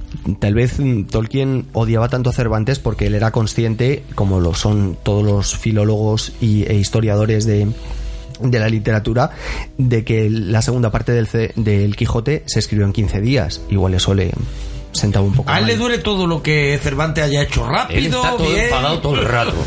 Oye, pues vamos, vamos con los libros del Señor de los Anillos y vamos, si os parece también, vamos mezclando la adaptación que, bueno, la adaptación, la grande, ¿no? Porque sí que hay un Señor de los Anillos anterior, una, una película, incluso creo que hay varias, eh, hay alguna de animación Hombre, también. la de animación es la, La- que yo vi, yo vi de chaval. Tuviste la de Bansky, Es ¿no? mezcla Sí, de, sí. de acción real. Es fundamentalmente de, de animación, pero con una técnica que se llama rotoscopia. Que decían, es que se mueven como, como si son como personas dibujadas, ¿no? Decían. Sí, en realidad esa técnica ya la usaba Disney desde la desde Blancanieves, Mm. que efectivamente consiste en filmar previamente a la gente y reproducir dibujando encima, por decirlo de algún modo, fotograma a fotograma ese movimiento. Además, en la animación tradicional para televisión o los dibujos de eh, previos a Disney, pero también los que conocemos de Warner, por ejemplo, de la Pantera Rosa, se usa la duplicación de fotogramas, que se llama. Es decir, si la velocidad habitual son 24 fotogramas por segundo, solo se dibujan 12 dibujos y se duplican. En el caso de Disney, lo que hace es dibujar un fotograma por cada fotograma real. Así eso también genera una sensación de fluidez De mayor. realidad, ¿no? Pues Ralph Bakshi, que es el que hace esta adaptación del Señor de los Anillos, parte de personajes reales, y eso se ve perfectamente en el personaje de Aragorn, al que uno en su película casi recuerda más como trancos, porque tiene esa, esa configuración, esa fisionomía más tosca, más humana, más oscura, no ese aguerrido soldado que sería Aragorn en, en la película de Peter Jackson. Sí, vamos a contar que en el libro, por ejemplo, una de las cosas que notará, por ejemplo, Monaguillo, que no ha leído los libros, es que nos referimos, los que sí hemos leído el libro, a Gollum como Smigol. Sí, y bueno, eso también lo veo yo en la peli, ¿no? Es Migol. Smigol se dice, pero sin embargo todo el mundo le llama Gollum, aunque en el, en el libro, por lo menos yo, yo me mm, tengo más en la cabeza que se llama Smigol que Gollum. son dos personajes distintos al fin y al Claro, cabo. Smigol es el hobbit El originario hobbit antes de someterse a ese proceso de corrupción. El bueno, eso y, es. y Gollum es ya el- lo que se convierte, El ¿no? resultado anfibio. Y algo parecido pasa con Trancos y Aragorn, ¿no? Que digamos que es eh, Trancos es el original, el, el personaje que nos encontramos al principio de, del libro y Aragorn es hacia lo que va evolucionando, ¿no? Eso ya es Yo lo veo distinto, así. porque Smigol y Gollum son eh, de alguna manera diferentes personajes, mientras que todos los demás personajes lo que tienen es diferentes nombres, según si es el nombre de, de los humanos o el nombre como se le conoce en élfico, eh, son diferentes nombres para definir al mismo personaje. Permitidme ahora que meta un fast forward alucinante y ya vamos a ir a toda Yo, yo, aquí- yo ahora quería apuntar algo de la peli de animación que del Señor de Pero ahora los vamos porque con quiero- Forward. Pero Quiero- vamos a fan forward y Ya voy está. Quiero- y como algo y vuelvo. Tolkien publica El Señor de los Anillos. Vamos a mm, obviar eso que todos ya sabemos, es decir, que se publica, va muy despacito, de repente se produce un enorme éxito. eh, Tolkien empieza a ganar más dinero del que en su vida soñó que iba a ganar. Lo gastó todo en árboles.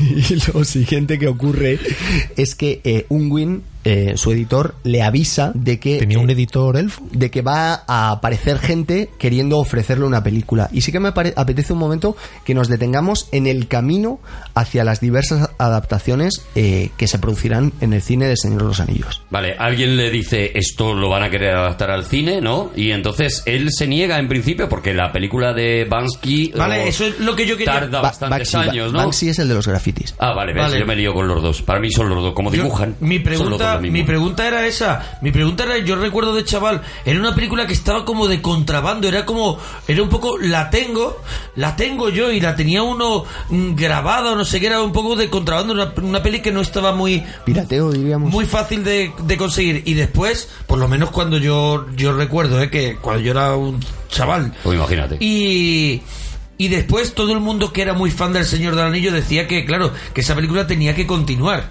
Y nunca continuó. Bueno, lo que pasa es que fue un fracaso, ¿no? Esa película ya se hizo veintipico años después de la edición del, del libro. Es una película del 78. Eh, Tolkien en principio se negaba a que su obra fuera adaptada al cine. Además la consideraba inadaptable. Decía que era aún más difícil que adaptar la Odisea. Él siempre con sus comparaciones modestas. Qué sencillito. Y de hecho, eh, él consideraba que la verdadera literatura no es adaptable en un lenguaje dramático como es el del cine. El cine al fin y al cabo se define por encima de todo por la acción. Y él consideraba que había muy poca acción realmente en su novela o en sus relatos. Eh, él mismo consideraba que la Odisea poca acción tenía más allá de un par de tormentas en sus palabras.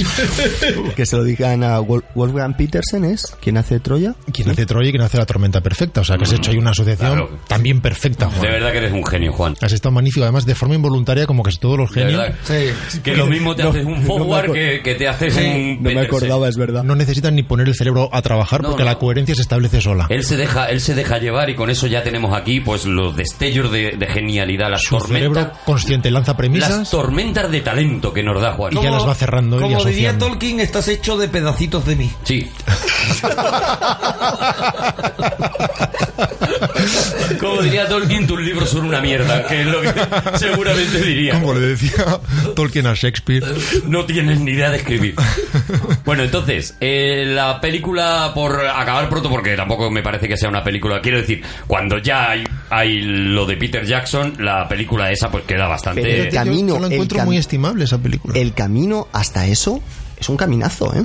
O sea, pe- pensemos en ello. La primera premisa que, está, que establece eh, Tolkien es que quien no debe hacer su película jamás es Disney, lo cual ya me parece interesante. ¿Conocéis algún proyecto más que tenga que ver con El Señor de los Anillos? Me imagino que, que un montón de productoras se ponen en ello, ven lo goloso de Tengo una historia, que además está vendiendo lo que no hay en el mundo, sobre todo como vosotros decís, a partir de determinado momento que aquello pega un subidón, inmediatamente lo que quieren hacer los del cine, en cuanto una Hombre. novela funciona, es sacarla adelante. ¿Hay proyectos, conocéis proyectos que no llegaron o Hombre, proyectos que no se para, de- hicieron? para decir, yo que estoy muy interesado en toda lo- la parte anterior a Peter Jackson, Sí. eh, a la de animación, sé que los Beatles quisieron filmar El Señor de los Anillos.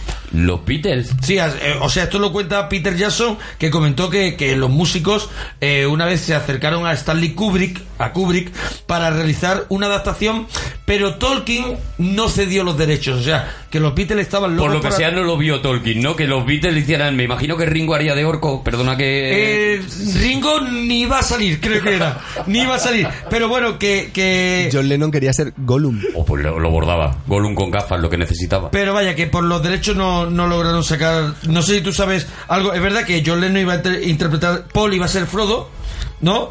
Eh, George Harrison Gandalf y Ringo Sam. Imagínate, y a- iban a llamar a un montón de sus amigos, de estos que van todos hasta arriba puestos, y esto nunca se hubiera hecho. Imagínate. Lo raro es recurrir a Kubrick para eso, eso le pega a Richard Lester. Pero ¿no? Kubrick Claro. iba, iba a hacer la produ querían que él hiciera la producción. Ah. no, no Que le hiciera el sonido. Será a lo mejor más el Kubrick de Espartaco, ¿no? Me- me- quiero, quiero pensar, ¿no? Que, que- que le veían en aquel momento a lo mejor como un productor Ellos de querían- grandes Suena, suena a leyenda, ¿no? Suena a ocurrencia de una tarde que luego ha trascendido, pero no a un proyecto que nadie se tomara de verdad en serio, que tratara de desarrollar. Ellos querían que Kubrick eh, dirigiera la producción para sacar adelante el proyecto. Ya luego que lo dirigiera Kubrick. Me gusta lo que ha dicho Rodrigo porque de repente me imagino a los Beatles fumando en, Claro. en Sí, un sitio sí, y- diciendo, y uno vamos, de ellos diciendo, Vamos a llevar a Tolkien. ¿Y si? Me veo como Frodo. Y Ringo que sea Sam. Ja, ja, ja, ja, y todos muertos de risa. En los 60, que es cuando eclosionó de verdad el éxito de esta obra y se convirtió en una especie de obra de contrabando al principio pirata en las universidades,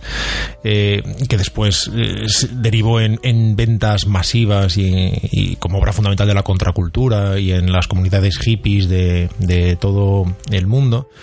Eh, esto evidentemente generó ese interés inmediato de Hollywood. Y en los años 60 recibió una carta de una niña, lo contaba siempre de Tolkien, que le decía, por favor, señor Tolkien, no deje nunca que adapten esta historia porque será como eh, colocar Disneylandia en medio del cañón del Colorado. Además, eh, no sé si sabéis que cuando llega a Estados Unidos lo hace, bueno, primero en una tapadura, pero cuando se convierte en lo que dice Rodrigo en la gran obra de la contracultura, lo hace con una edición pirata que por cierto, eh, lo ha dicho él, que, que se pasaban los, los estudiantes unos a otros, una edición de Ace de 75 centavos, de la cual yo tengo una copia. Yo tengo una copia. de- Toma ya. Yo tengo una copia. ¡Joder, ¿Vosotros tenéis fucking alguna copy! copia?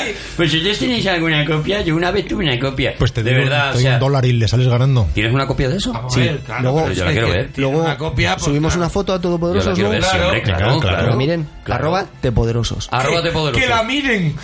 Que, la miren. Que la miren porque no la van a tocar. Porque Que es la miren.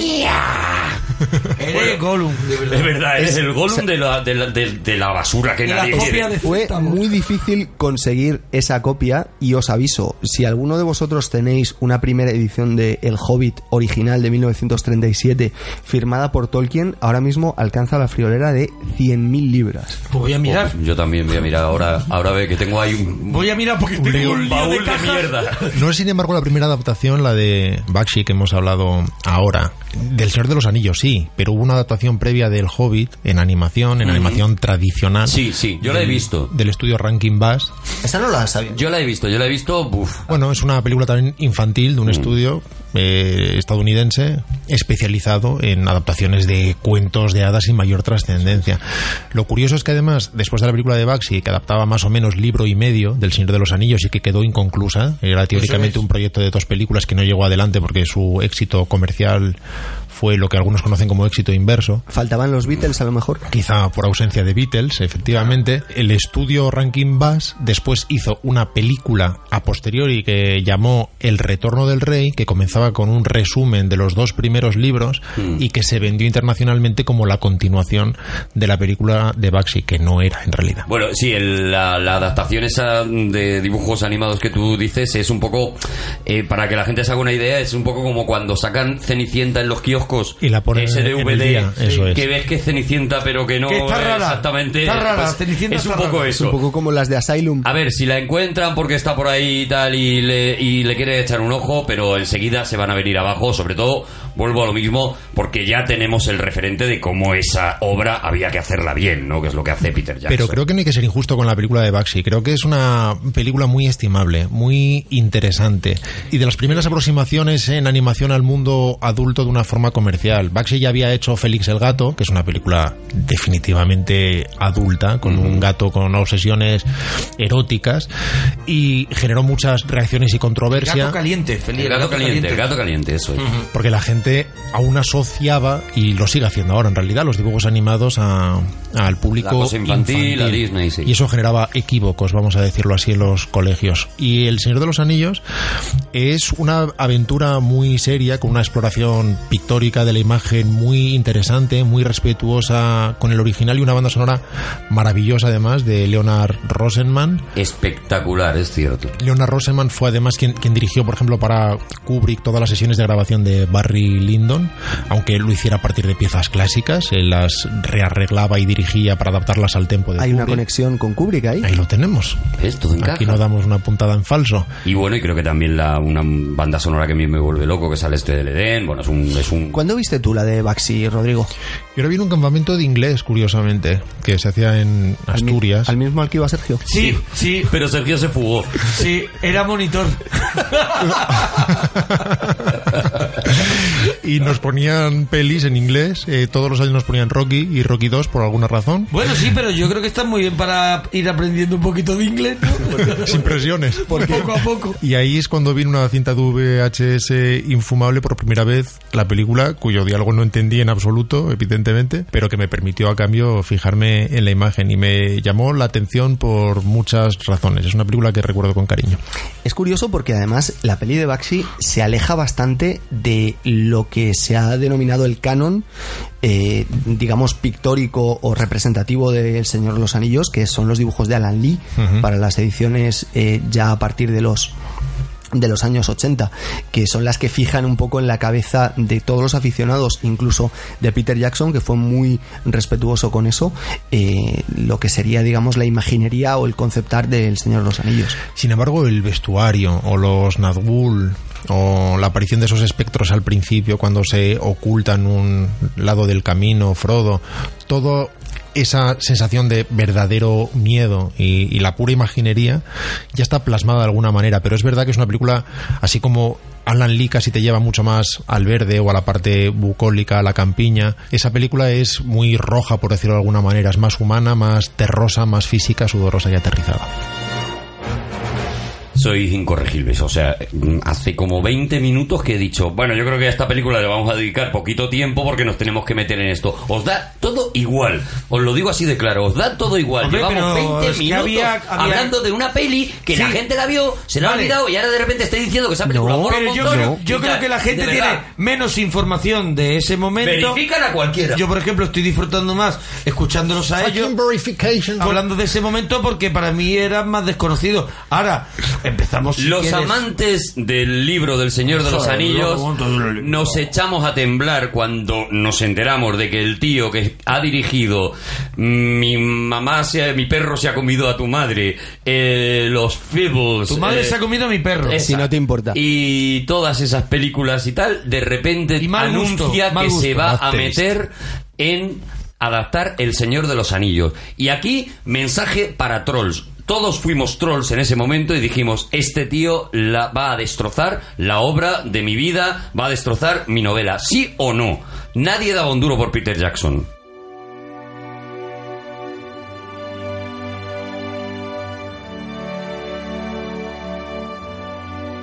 Solo había hecho criaturas celestiales con un cierto Vale, pero yo prestigio creo- pero- como para pero eso, es que ¿no? Tú estás, de, de- de- tú estás denostando ahí de una manera. Tu madre se ha comido a mi perro es una grandísima película. Si no estoy diciendo que no lo sea, estoy O sea, diciendo que no es que la él- película que te imaginas que va a dirigir el tío que Ya, va a dirigir el Señor pero de los lo Anillos. que él hace con tu madre se ha comido a mi perro, además que ya lo hace fuera, no sé si lo hace con una coproducción es con España, con varios con varios países, Sí, de ¿no? hecho estaba Diana Peñalver. Estaba Diana Diana Peñalver, Peñalver, sí. Y él hace una película gore de, de terror, pero divertida. A ver, de- me parece muy bien, no y estoy dices, ahí hay un denostando tío, la ahí hay un tío película. que dirige. No, ahí no, hay, ahí no hay un tío que pueda dirigir El Señor de los Anillos. Vale, ser vale, ser vale. honestos con vosotros mismos. Vale, vale, Poneros en esa peli. con Arturo en que retrospectivamente se ve de otra manera. Ahora Peter Jackson es un director clase A, capaz de manejar grandes presupuestos, pero era muy difícil anticipar que fuera a hacer eso como si de alguna manera le faltara el currículum. Este hombre empezó con un mm, como el rey del bajísimo presupuesto, haciendo Bad Taste en Nueva Zelanda, una película gore por lo demás olvidable, fue un pequeño clásico del videoclub oculto en su momento porque eh, muchos descubrimos el gore de algún modo a través de Bad Taste. Después llevó eso al presupuesto más elaborado, que con Brain Dead.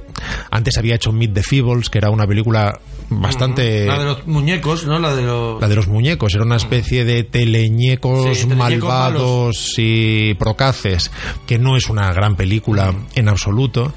Eh, por fin hizo Criaturas Celestiales, la primera película que le dio cierto predicamento crítico más interesante con Kate Winslet. Pero una película pequeña, una película sencilla, no desde Un- luego lo un que argumento pueda positivo y optimista. Y algo de esto habría, de esa falta de currículum, porque de hecho cuando él quiso convencer a Alan Lee para que le hiciera dibujos conceptuales para El Señor de los Anillos, la película que le entregó fue Criaturas Celestiales, no la obra gore anterior y el documental Forgotten Silver, el falso documental, interesantísimo, que hizo el- al año siguiente, inventando la figura de un supuesto pionero, creador del cine, que era Colin Mackenzie, que teóricamente eh, desarrolló toda una serie de inventos antes de que lo hicieran los Lumière, antes de que lo hiciera Edison. Teóricamente él inventó el cine en color, teóricamente él inventó el sonoro.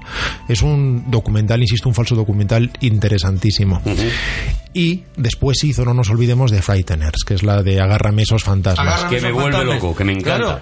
Entonces está, eh, Que un- me encanta, pero un sigo tío pensando hacía- que Mira, no es un pero tío Te, hablo, que- te hablo de que esta eh, es el mismo caso de San Raimi. San Raimi viene de hacer, a mí me parece una historia en el cine con, con Evil Dead, con toda la saga, con, con, con lo mínimo, o sea, con lo mínimo. Y yo creo que Peter Jackson también es de esa escuela y, y, y San Raimi llega a hacer Spider-Man, llega a hacer... Y cuando también- dicen que San Raimi va a hacer Spider-Man, Tú te echas la mano a la nos cabeza. volvemos locos todos y decimos este tío no va a poder hacer Spider-Man. Lo que estoy diciendo es que nos vayamos a ese momento en el que nos En- enteramos que ese en tío, que que te puede dudas. gustar más o menos, no es un tío que te da la confianza en un principio de Sí, decir este sí. tío puede dirigir esto. De hecho, fue una evolución, no, no fue exactamente así, no, no fue que pasara de The Frighteners a hacer la grandiosa eh, trilogía. Eso fue un proceso no del todo meditado. Él había llegado al tope, efectivamente, con esta producción de CMX, En la que estaban Dee Wallace y Michael J. Fox, y su intención era hacer una película de espada y brujería al estilo del Señor de los Anillos. Él quería hacer una película fantasiosa eh, que tuviera que ver con aquello. Y después de un proceso de evolución con New Line decidieron, ¿y por qué no hacemos El Señor de los Anillos? Que es la historia más al estilo del Señor de los Anillos que conocemos. Y la primera intención era hacerla en dos partes. Porque eh, Hollywood generalmente, incluso cuando eh, parte de estas macrosagas, ahora ya lo hace de otra manera. Ahora hace trilogías que luego dividen otras dos para hacer cuatro e ir exprimiendo la vaca. En un principio, lo habitual era coger sagas mastodónticas y reducirlas a una sola película que necesariamente perdía gran parte de la textura del original. Y esa película, que iba a ser una película al estilo de, acaba poco a poco siendo un plan para hacer dos películas y por fin un plan para hacer tres. Algo que además le permitía huir del riesgo que tuvo la película de Que es hacemos esta película y si no funciona se acabó. Mientras que si rodamos las tres a la vez ya no hay forma de acabarlo, podremos hacerlo. Es una forma maravillosa de que el proyecto se proteja a sí mismo. La película costó mucho menos que un proyecto habitual de Hollywood porque se rodó en Nueva Zelanda, que es la parte Aprovechas todo, no, aprovechas todo de Peter. Jackson, aún había los sindicatos fuertes de una industria que en gran medida se ha inventado Peter Jackson en su propio país, con unos paisajes increíbles y gente llena de entusiasmo haciendo una obra para la que principio tampoco tienen ese currículum y además eso hace que los actores no crezcan, envejezcan y que los reencuentres cuatro años después interpretando un personaje que solamente tiene siete días más de vida. Es una especie de milagro de improbabilidad. Algo que sí pasa, por ejemplo, en el Hobbit con Gandalf, por ejemplo, que sí que notas que, que ha pasado ha pasado un tiempo. o el ¿no? propio eh, Elijah Wood cuando aparece en la primera, Eso es. aunque ha sido sometido a un proceso de maquillaje y de digitalización increíble, pero aún así cuando los comparas ves esa diferencia. Mm. Pero el poder hacer a lo largo de un año y pico de rodaje ininterrumpido esas tres películas que ya están en el saco, que ya tienen la materia prima y que después tienen que postproducirse a lo largo de años, pero que ya están blindadas, ya no hay quien no las estrene porque es muchísimo más caro el echarlas a la basura, consigue esta especie de milagro de improbabilidad que es la trilogía del Señor de los Eso Anillos. es, a lo, que voy yo es a la, a la- a la magia que se produce. Juan, tú eres el loco enamorado de esos libros, el... El loco enamorado de la luna. El niño que se ha leído ese- esos libros, el que seguramente ha encontrado parte de, de su inspiración para su obra posterior en esos libros y de repente un día vas al cine a ver la adaptación, lo que ha hecho Peter Jackson en El Señor de los Anillos. ¿Qué te pasa por la cabeza, qué te encuentras y qué te pasa por el corazón, no? Yo la primera la vi eh, cinco veces en el cine. ¿Seguidas? No, no. No, no, paró para un bocadillo. Una vez. Para, para un fast forward. Una vez cada se fue día. un fast forward, se tomó algo y luego volvió. Paró La para un árbol. La segunda Para la vi árbol. siete y la tercera la vi cuatro veces en el cine. La tercera cuatro veces ya bajona. Hubo bajona ahí. Creo, A mí la tercera me gusta muchísimo. no, me- ¿eh? a mí me gustan todas, pero Vale, ahora hablaremos de cosa todas. es que, Vale, vale. que tengas más tiempo o menos tiempo. Además, Peter Jackson tuvo la delicadeza de estrenarlas en una fecha muy cercana a mi cumpleaños, lo cual me, me daba una cierta ¿Crees que lo hace por ti, Peter No, eso, lo Jackson? hizo, eso fue apostar. Y de hecho, yo también invitaba a todos mis amigos a ir al cine, solo que yo era un poco más previsor y me ponía a mí en la lista. Eh, vamos a seguir haciendo daño con esa historia. Claro, La- pero- la gente la tiene, la gente la tiene eh, colgada, la No, historia no. de Arturo, si la queréis escuchar, y en- los que no la hayan escuchado para que entiendan por qué de repente ese golpetazo a mi a Mm. No mi hagas daño con orgullo, gente que no está verificada. A mi amor propio. Y era más fácil porque todos los amigos de Arturo eran 25, pero todos tus amigos eran dos, Juan. Tú llevaste dos huerfanitos A lo que Pero verificados como huérfanos. con los que habías aprendido a Que robar. yo venían mis amigos y sus padres, por eso sumí, sumé 25 en tu caso, ¿Te claro. acuerdas esas lecciones cuando os ponían una especie de maniquí con unos cascabeles y os enseñaban cómo quitarles las carteras y que sonara? Sí, sí, sí, cuando se enseñaban a arrancar dientes de oro. Bueno, las cositas. Vamos al, momento en el que tú vas al cine y ves eso. yo me quedo absolutamente traumatizado. O sea, la primera vez que yo veo eso, habiendo leído ya de aquella, eh, había, la había, pues mira, una vez cada verano, 16 veces la había leído ya El Señor de los Anillos. Y una pregunta que en el caso de Monaguillo va seguramente más, más limpio a la película, pero nosotros ya hemos imaginado un reparto para esos papeles, ya hemos imaginado unas caras, por ejemplo, yo ¿Tú digo, habías imaginado unas para mí? Gandalf era ¿Quién era? inevitablemente Sean Connery. Sean Connery. Inevitablemente Sean Connery y, y- y así me lo las relecturas que yo hago del Señor de los Anillos son siempre con la cara de Sean Connery. mira, Bilbo Bolsón me pido Dustin Hoffman. Dustin Hoffman. O- o- ¿Teníais un reparto ideal? ¿Os parece bien el reparto de, de las películas de Jackson? A mí el reparto me encanta, pero mi problema no era con quién iba a ser cada uno de los personajes. Yo no sé si, si Rodrigo igual tenía un, un reparto en la cabeza. Mi problema era cómo iban a retratar eh, morfológicamente a los hobbits, a los enanos, teniendo en cuenta que un hobbit mide un metro y que un humano normal mide 1,80.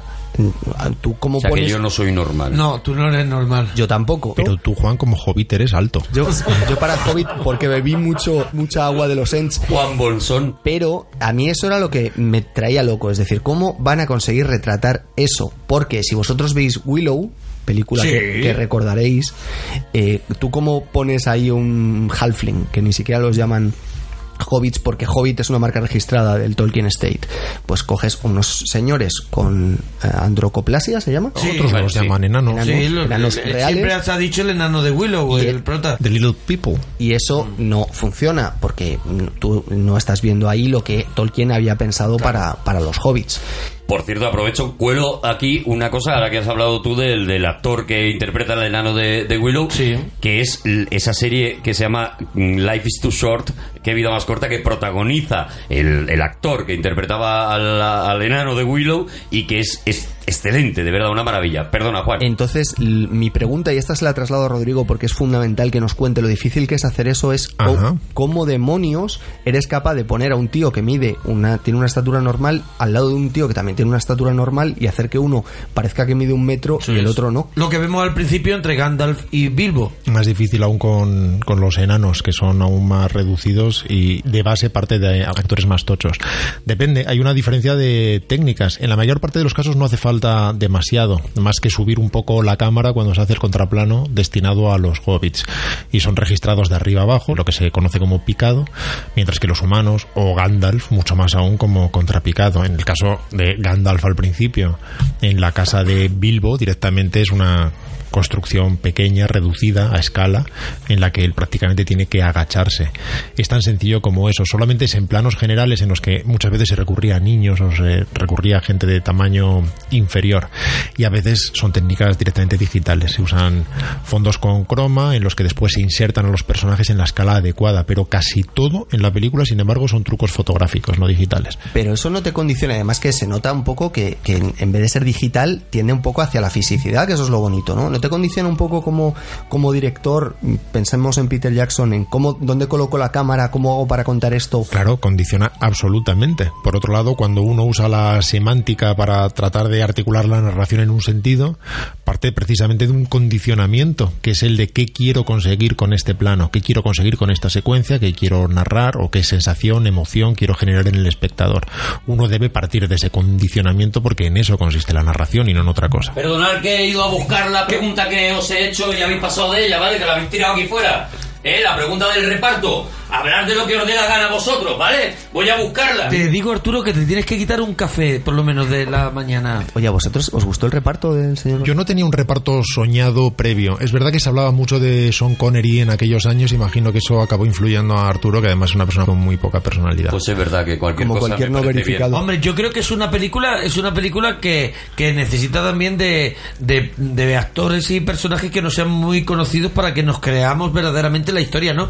¿No creéis que si hubiera habido Claro. un reparto de grandes estrellas hubiera costado un A poquito más? eso iba, entrar cuando tú en- pensabas en Aragorn, pensabas en probablemente en los héroes que había en aquel momento, ¿no? Tú pensabas en un, en un Harrison Ford. Pensabas, pues no, no Stallone, pero sí que pen- podías pensar en eso, ¿no? En, en héroes a lo mejor un poquito más jóvenes y demás, con una actitud más de aventurero y tal, y de repente, bueno, pues eh, eh, toman esa decisión, ¿no? Y a, a mí por lo menos sí me sorprende encontrarme nombres no muy conocidos. Tened en cuenta que hay razones directamente logísticas y presupuestarias. No puedes bloquear a una estrella de clase A durante año y medio claro, en Nueva Zelanda sin conseguir ningún otro Claro, trabajo. claro. Y de hecho el personaje de Vigo Mortensen lo consiguió apenas una semana antes de comenzar el rodaje cuando se despidió al que lo iba a interpretar originalmente. Ah, o sea, que, que- que lograron a Vigo Mortensen y se quitaron al que tenían. No, no, no, no, no, no estaba contento con ese actor. Es bastante conocido Peter Jackson por echar a alguien una semana antes de que comience el rodaje. Es su rollo. Él dice que para tener en tensión a todos los actores y que sepan que podrían irse a la calle en cualquier momento. Mira.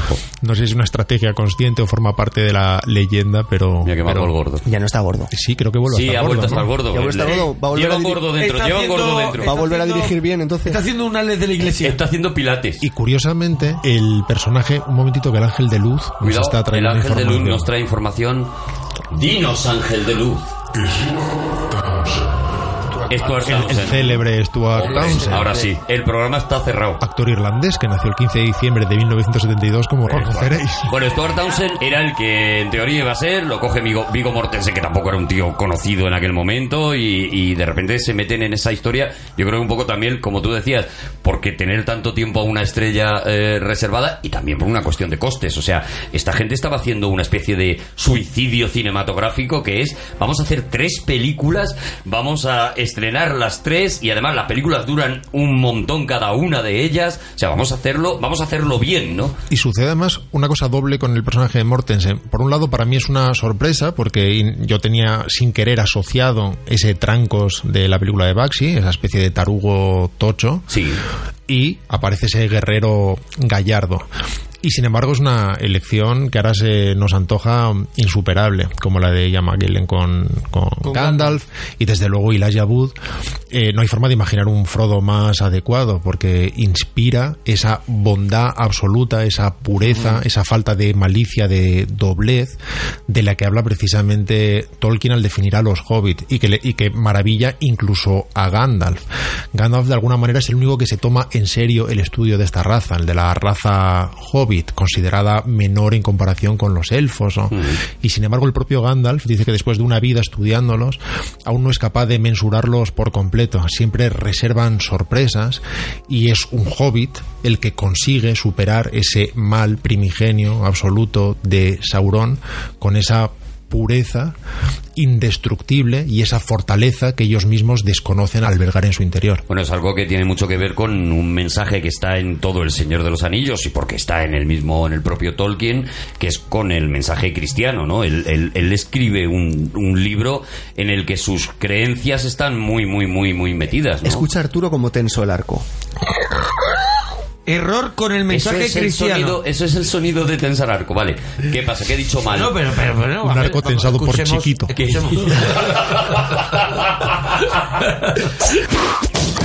escuchemos. ¡No diga mensaje cristiano! Hay una creencia muy extendida hijo de Thor! en la que intenta mezclar eh, de alguna forma el mensaje de Tolkien con el del catolicismo y yo creo que no hay nada más lejos de eso. Me alegro Ya. de que lo hayas sacado y no me hayas matado antes para que ahora podamos matar la creencia. Eso hay que matarlo ya, hay que asesinarlo ahora mismo. ¿Por qué? De lo que trata en realidad el Señor de los Anillos es de la amistad inquebrantable, del valor del coraje y del sacrificio, de la importancia de lo pequeño, de la ecología incluso, de ahí el amor abraza árboles de Tolkien y de su reacción de alguna forma hacia, hacia la industrialización. Pero en ningún caso se puede identificar o se puede asociar eh, el catolicismo con, con la obra de Tolkien. El sacrificio me parece que sí que se puede eh, asociar. Perdón si me gano otra flecha. Yo que tengo un, un peto de mitril así regalado por enanos y en principio podría soportar un ataque con flechas. Podría atreverme a decir que sin embargo Tolkien negó esto tanto como lo confirmó. Es decir, él siempre negó que esto respondiera, perdona que use tu palabra, una cosmogonía cristiana y de hecho él se lo afeó a C.S. Lewis que fuera alegórico de esta manera. Y sin embargo en otras ocasiones dijo, efectivamente, aquí hay un dios único, es un mundo monoteísta y mis percepciones sobre el catolicismo inevitablemente están filtradas ahí. Es verdad que él negó esto mucho más de lo que lo confirmó, pero esto es algo habitual con los creadores, que según con qué pie se levantan y de qué humor estén, dicen una cosa u otra. Evidentemente, eh, Tolkien, obviamente como creador, es el menos capacitado para hablar de su propia obra y de hecho no tenían ni siquiera mucha idea de qué demonios había hecho ahí, porque si nosotros nos paramos un ratito a analizar cómo crea él la mitología de la Tierra Media, eh, a Ilúvatar, que es el, el ser que de alguna forma alumbra a todos esos ángeles, o Valar, o Maiar, como, como los queramos llamar, que luego se van transformando eh, bueno pues en Sauron en Gandalf etcétera. En todos los personajes un poco eh, de alguna forma perennes o permanentes o que se van arrastrando a lo largo de, de todas las edades de la Tierra Media sí que podemos encontrar un puntito de conexión, pero es que si nos paramos otro instante a pensar, también podría tener conexión con la mitología nórdica, con la mitología romana, con la mitología griega, con la mitología egipcia, porque obviamente en la mitología romana, por ejemplo, por poner un ejemplo muy rápido, tú también tienes un Saturno que te alumbra un Zeus, que te alumbra una Minerva, etcétera, etcétera. Y es verdad que no hay referencias religiosas apenas en de hecho, la él obra. las eliminó, porque incluso al principio, en su primera idea, en su primera escritura, en su primera concepción del Señor de los Anillos, incluía algunos mensajes que luego con el paso del tiempo fue sacando de la obra y que nunca llegaron ni siquiera a figurar en la primera edición. Cosa que le faltaba, le fastidiaba mucho de C.S. Lewis, porque Narnia es directamente una eh, metáfora crística y un, una, eh, digamos que un, un proceso de satanización del malo principal, que es lo que le fastidiaba a él mucho. ¿no? En Narnia hay más cielo y infierno, ¿no? Hay más ese mundo, ¿no? Sí, aparece la tentación, pero sin embargo, eh, lo que Tolkien nos enseña, y eso es donde pues, se opone fundamentalmente al catolicismo, es que la salvación no viene desde fuera, sino que viene desde el interior. De ahí que los hobbits eh, no requieran de un Dios salvador, sino que sean ellos los que salven a todos los demás. ¿Por qué? Porque el valor eh, del coraje y del sacrificio nace desde el propio interior y no viene pro- proporcionado por una figura crística que es la que limpia de pecado a todos los demás. Esto terminaría de una forma cristiana si fuera Gandalf, el ángel, Mm. el enviado, el que... El que soluciona las cosas. Pero sin embargo es al revés.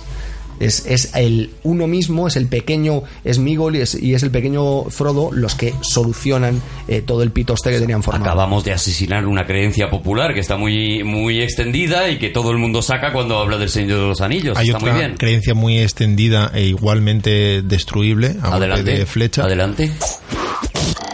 que tiene que ver con que es una alegoría de la Segunda Guerra Mundial en la que Sauron sería Hitler y de alguna manera se define esa contienda, algo que también negó eh, hasta la saciedad. Vale, otra de esas leyendas populares que se le achacan es el tema del racismo a, a la obra de Tolkien y a la obra de a la obra en general y a la película incluso también se ha, se ha dicho, ¿no? No solamente eh, porque no hay personajes negros en la Tierra Media, Hay sino uno en la porque- tercera película. pero que está introducido por Peter Jackson, me imagino, ¿no? Un poco con calzador, la verdad. Bueno, Ni siquiera habla, no tiene Eso ni también es porque- otra pero creencia que hay bueno. que tirar o no o, o simplemente es una chorrada y ya Es está? una estupidez. Vale. Es cierto que van oscureciendo en maldad en la obra, los más blanquitos son... Eso es. Pero él siempre no solo negó todo esto, sino que luchó de una forma muy decidida contra eso. Él ideológicamente estaba en un lugar muy controvertido. Por ejemplo, en el caso de la contienda española, él era muy partidario de Franco, especialmente porque era un católico muy creyente, muy profundo, muy militante, Mm.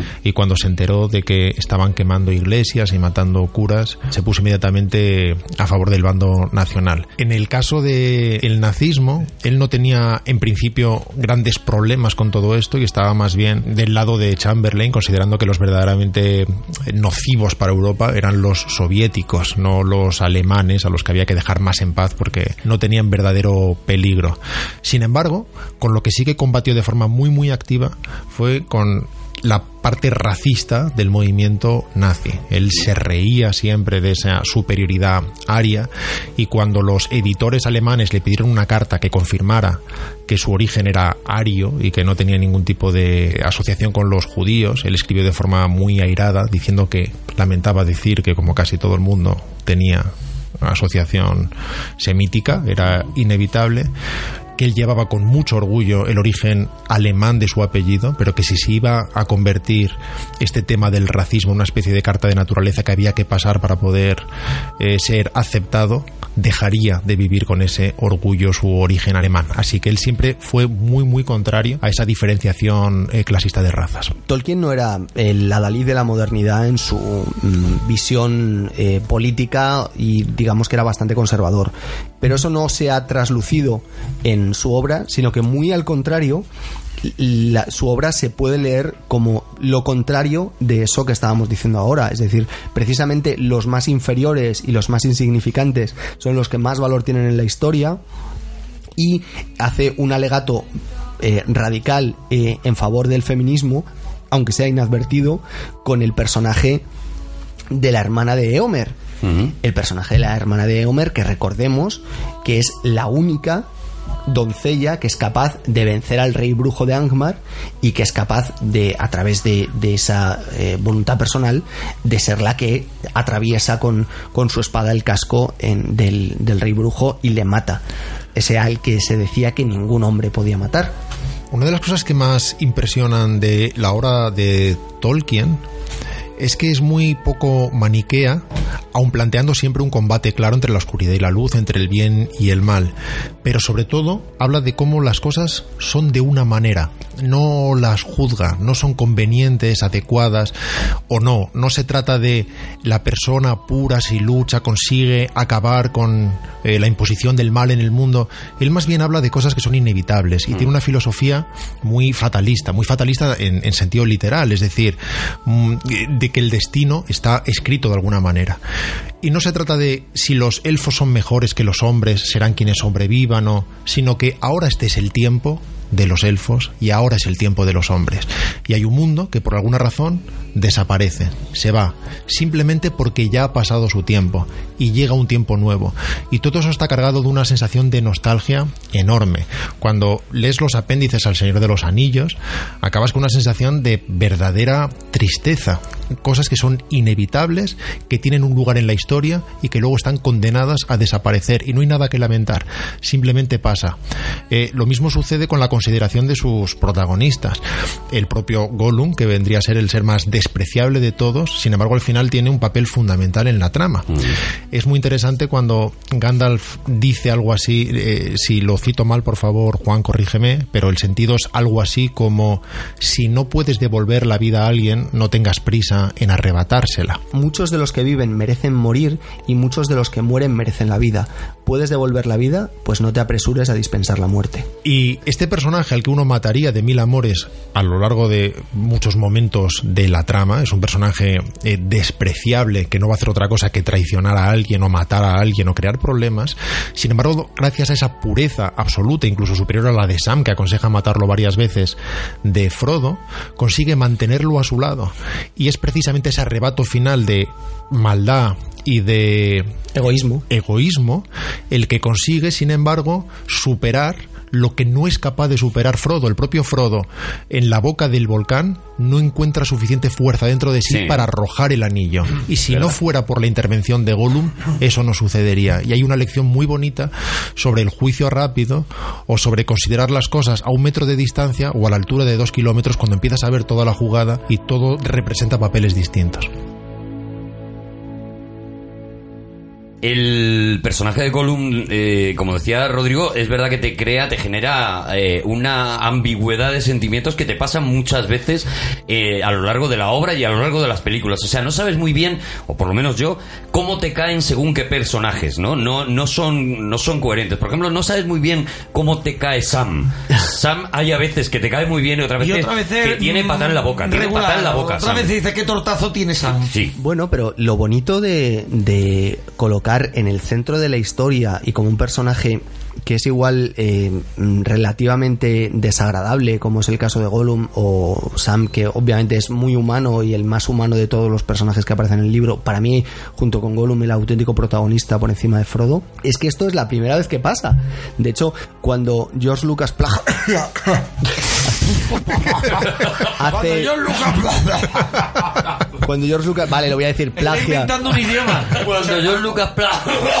¿Qué cuando, pasó? cuando George Lucas, la guerra de las galaxias, todo lo que hace con Darth Vader está inevitablemente basado en Gollum, Pero incluso... qué pata le acabas de pegar a George Lucas. Perdóname que es que ni es momento ni es lugar, pero qué pata le acabas de pegar. Mira, solo te voy a decir una cosa, Arturo. ¿Tú sabes cómo se dice... Ya las No, no, tírame una flecha. ¿Tú sabes cómo se dice en élfico Tierra Media? ¿Cómo se dice en élfico Tierra Media? Endor. Y eso no puede ser un homenaje. Si lo hace George Lucas, es un plagio. Si lo hace cualquiera de los que a ti te molan, no, no, es que está haciendo un homenaje. Está haciendo ¿Sabes, un homenaje. ¿sabes eh, Es clarísimo el homenaje. ¿Sabes el retorno del Jedi? Me gusta mucho el homenaje. La tercera de la trilogía. Sí, ¿sabes? sí, La tercera sí, que se llama sí. El retorno de, igual que el retorno del, del rey. ¿Cómo Oh, termina? oh, oh, oh, oh, oh, trae pinzas, trae pincitas. ¿Y por qué no hablamos del retorno de la pantera rosa? ¿Cómo el termina, retorno del zorro. cómo termina eso? Había que tirar algo al volcán y también acaba igual. Y es el malo el que acaba tirándolo porque el bueno no llega. Cuidado, cuidado, que cada vez hay más motivos para decir que George Lucas es un Ojito. copiota. Se inspira. Ahora fuera de bromas, eh, Era porque fuera de hasta broma, ahora pero le ha un pegado el cachondeo.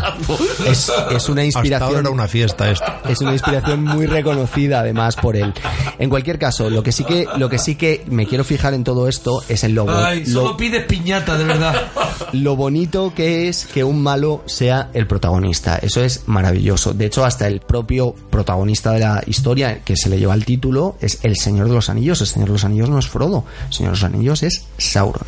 Ahí queda eso. Oye, la comunidad del anillo, vamos a hacer un repasito rápido de las tres pelis, libro, peli, libro, ¿qué os parecieron? Eh, ¿Cómo visteis la adaptación? Si os parece bien cómo está llevada y, y cómo acaba y en qué momento lo dejan, etcétera, etcétera. Eh, Juan, Yo mm, solo os diré una cosa, eh, aparte de que es un inicio muy lento, mucho mejor incluso en las versiones extendidas, aunque se tomen su tiempo para llegar hasta ahí, en el, el instante en el que llegamos a la cima de los vientos y aparecen los eh, negros, en este caso a pie, eh, enarbolando sus espadas y acercándose a los hobbits indefensos cuando parece que toda esperanza está eh, perdida, yo tenía los pelos de punta y eso me ocurre me ocurre ahí, me ocurre también en la aparición previa del jinete negro en el camino de Brie, me ocurre cuando veo a los Argonath levantando el brazo ante los eh, viajeros que están eh, surcando el Anduin buscando, buscando un poco acercarse más a, a Mordor, me pasa con la persecución de los nueve que es magistral, tal vez el mejor momento,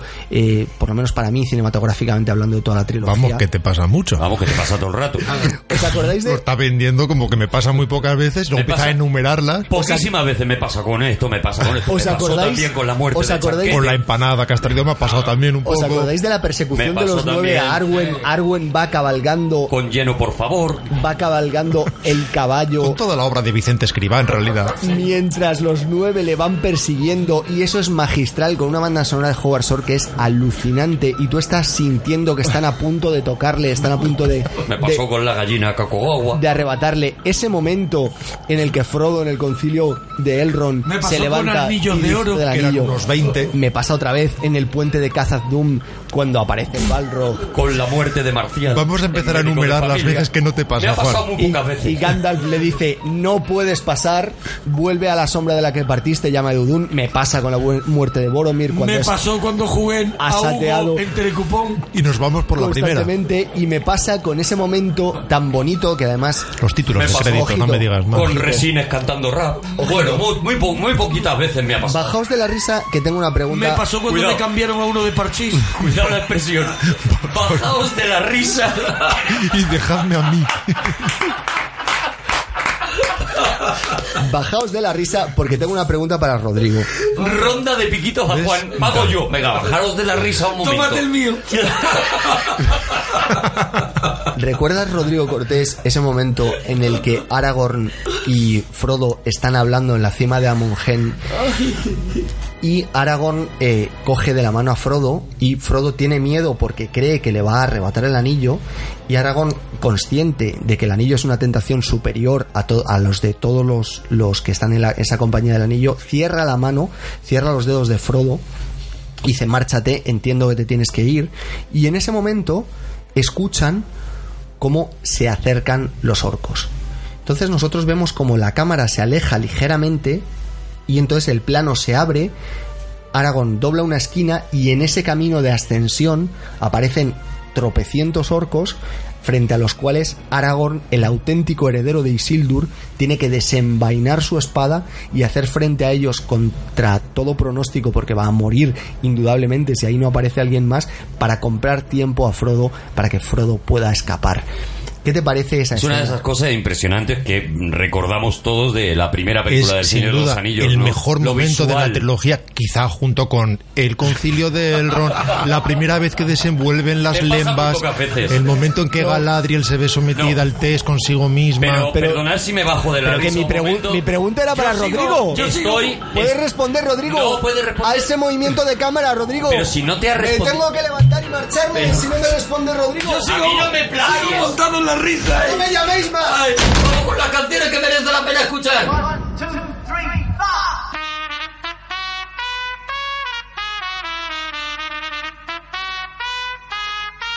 Rodrigo Cortés, canción que merece la pena escuchar. Bueno, yo lo he puesto muy arriba, muy arriba, muy arriba y es, un- bueno, es una muerte anunciada lo que es tienes un, ahora mismo. no es un duelo, no, es un estamos duelo. Sí, sí, para mí sí, para mí sí. Para ¿Sí? mí ¿Es un duelo a muerte? competitivo con todo. Para mí también. Eh, a mí me gusta mucho la que trae Rodrigo siempre. Y me gusta además que la gente luego en Twitter ponga, pues me ha gustado más la de Rodrigo, más la de Monaguillo, porque se genera mal rollo. ¿Puedo ¿sabes? empezar agachando la cabeza y asumir mi derrota y quitarme la presión? No, tienes que poner la canción y, ah, y humillarte. Y ya Yo está. que no sé nada de Y música, fracasar. ¿Puedo cambiar de canción entonces? ¿Puedo de- Yo que no sé nada de música, ¿puedo decir la que más me ha gustado y la que No, no? con esa presentación, ¿cómo vas a, a- a opinar ahora? Pidiendo te has- permiso. Te has matado el criterio. Sueltas de árbol. Adelante, Rodrigo, ¿qué nos traes hoy? Es difícil saber por qué un cantante desarrolla una carrera en solitario o no. No depende estrictamente de la calidad muchas veces. Depende del carisma o depende de condiciones difíciles de medir que se dan. Hoy traigo a un cantante que personalmente me gusta mucho, que es muy conocido por músicos y sin embargo no ha llegado al gran público. Estoy hablando de Ben Vaughan. Ben Vaughan es un músico estadounidense eh, que comenzó tocando en una banda punky en los primeros 80 y después una banda de rock con raíces que se llama Morels grabó una pieza que él había escrito, The Man Who Has Everything. Y a partir de ahí él creó ya su propio grupo, que es Ben Vaughan Combo, después Ben Vaughan Quartet, Ben Vaughan Quintet, que es el que ahora mismo tiene. Y es un tío muy, muy peculiar y muy difícil de definir. Él es un loco del Rambler, el Rambler es un tipo de coche, y de hecho él grabó un disco entero dentro de este coche, dentro de este Rambler, que se llamaba Rambler 65. Era, no es ninguna sorpresa para nadie, por lo tanto, un Rambler del 65. Y todo empezó precisamente porque en un estudio de grabación perfectamente preparado, él decía que unas congas que estaba tocando sonarían mucho mejor en su propio coche. Y casi siguiendo esa broma, pero tratando de demostrar que tenía razón, se metió en su coche, las grabó y se convirtió en una especie de loco de la baja fidelidad, por decirlo de alguna manera. Hasta el punto, insisto, que grabó un disco entero ahí dentro. Y él decía que siempre lo hacía en horas de colegio, porque en el momento en que salía la gente del cole, era imposible ya explicar que hacía un adulto con una batería dentro de un coche dándole golpes. Y él cuenta que incluso en ocasiones entraba una avispa en el coche y él salía, no se quitaba los auriculares, tiraba del equipo de sonido que acababa en el suelo. En fin, una figura muy peculiar. Y de alguna manera extraña, a pesar de lo oscuro que resulta, eh, cuando digo oscuro me refiero en un sentido de malditismo, no porque él tenga una personalidad oscura, sin embargo ganó mucho dinero eh, en los 90 y eh, comenzado el 2000 haciendo bandas sonoras para series de televisión, algo que se compadece muy poco con lo que acabo de contar. En That 70s Show, por ejemplo, o cómo se llamaba aquella serie, Third Rock from the Sun, pero cómo Ah. se llamaba aquel Cosas de marciano. Cosas de marcianos, Cosas de marcianos, es verdad. ¿no? Pues por ejemplo las bandas sonoras de Ben Vaughan. Pero en fin, en esos años en los que él desarrolló su carrera en solitario, con muy pocas ventas, sin embargo con muy buenas críticas y sus colegas de profesión lo consideran un grande, hizo un disco, el cuarto disco de su carrera, que se llama Dressed in Black. Y hay una canción que me gusta especialmente, que se llama Too Sensitive for This World, es decir, demasiado sensible para este mundo. Una canción llena de ironía que recuerda en cierto sentido a el espíritu de crónica de un Lou Reed, esa, eh, esa especie de tratamiento de cantautor de alguien que hace una oda a los corazones rotos. Es una canción muy, muy, muy sencilla. Empieza simplemente con su guitarra, él es un gran guitarrista. Después se incorpora una batería con un sentido casi militar, casi marcial, pero con mucha suavidad. Y desarrolla esta canción que espero que os guste, que es Too Sensitive for This World.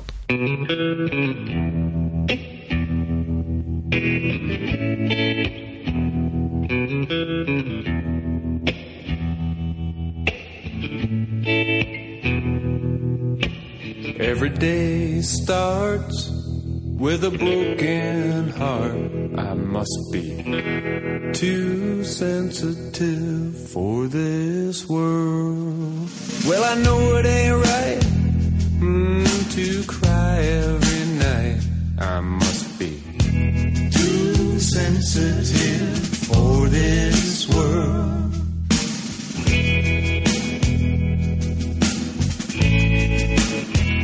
And the world is such a callous place. It's a wonder. Mm, it's a wonder. It's a wonder. Anyone survives.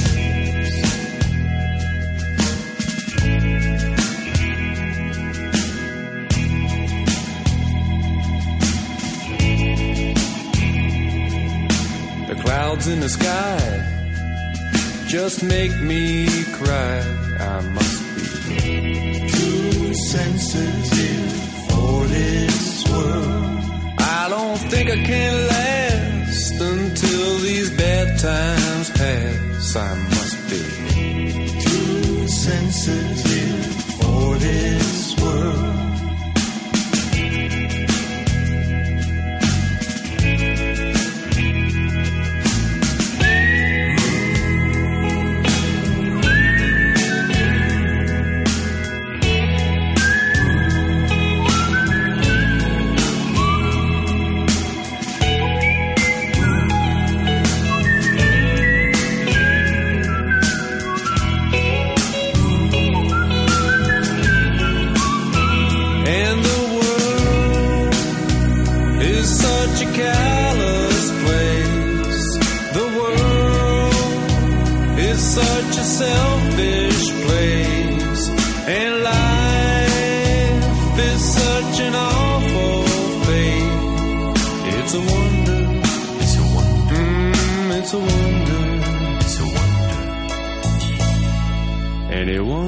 survives.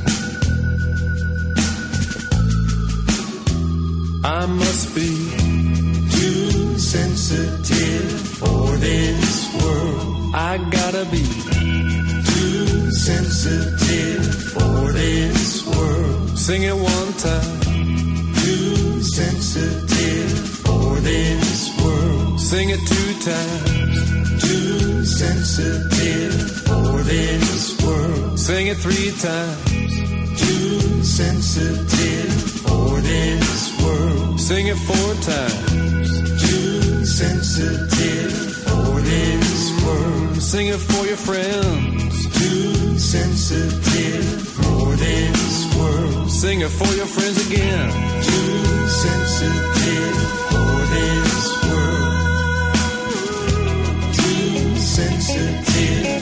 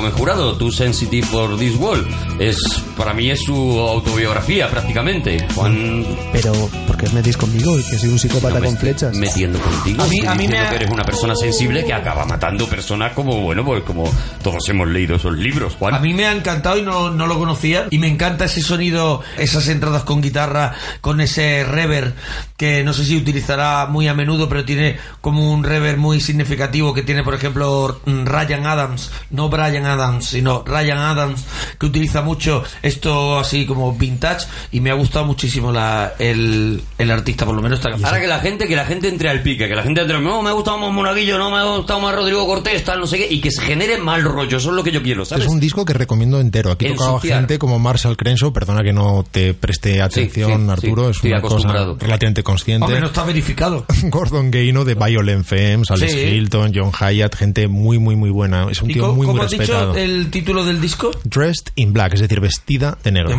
Oye, vamos a continuar. Nos ha, nos ha pasado lo que a Tolkien, no, echamos un rato y nos vamos y mira cómo vamos ya. Pero yo creo que hay que hablar del retorno del rey y hay que hablar Eh, eh, de eh, las dos y de las dos torres. torres. Eso Pero es. no es- a pero esa voy ahora. ¿para a las qué, dos torres. ¿Para qué hablar de las dos torres si ya hablan ellos demasiado en la película?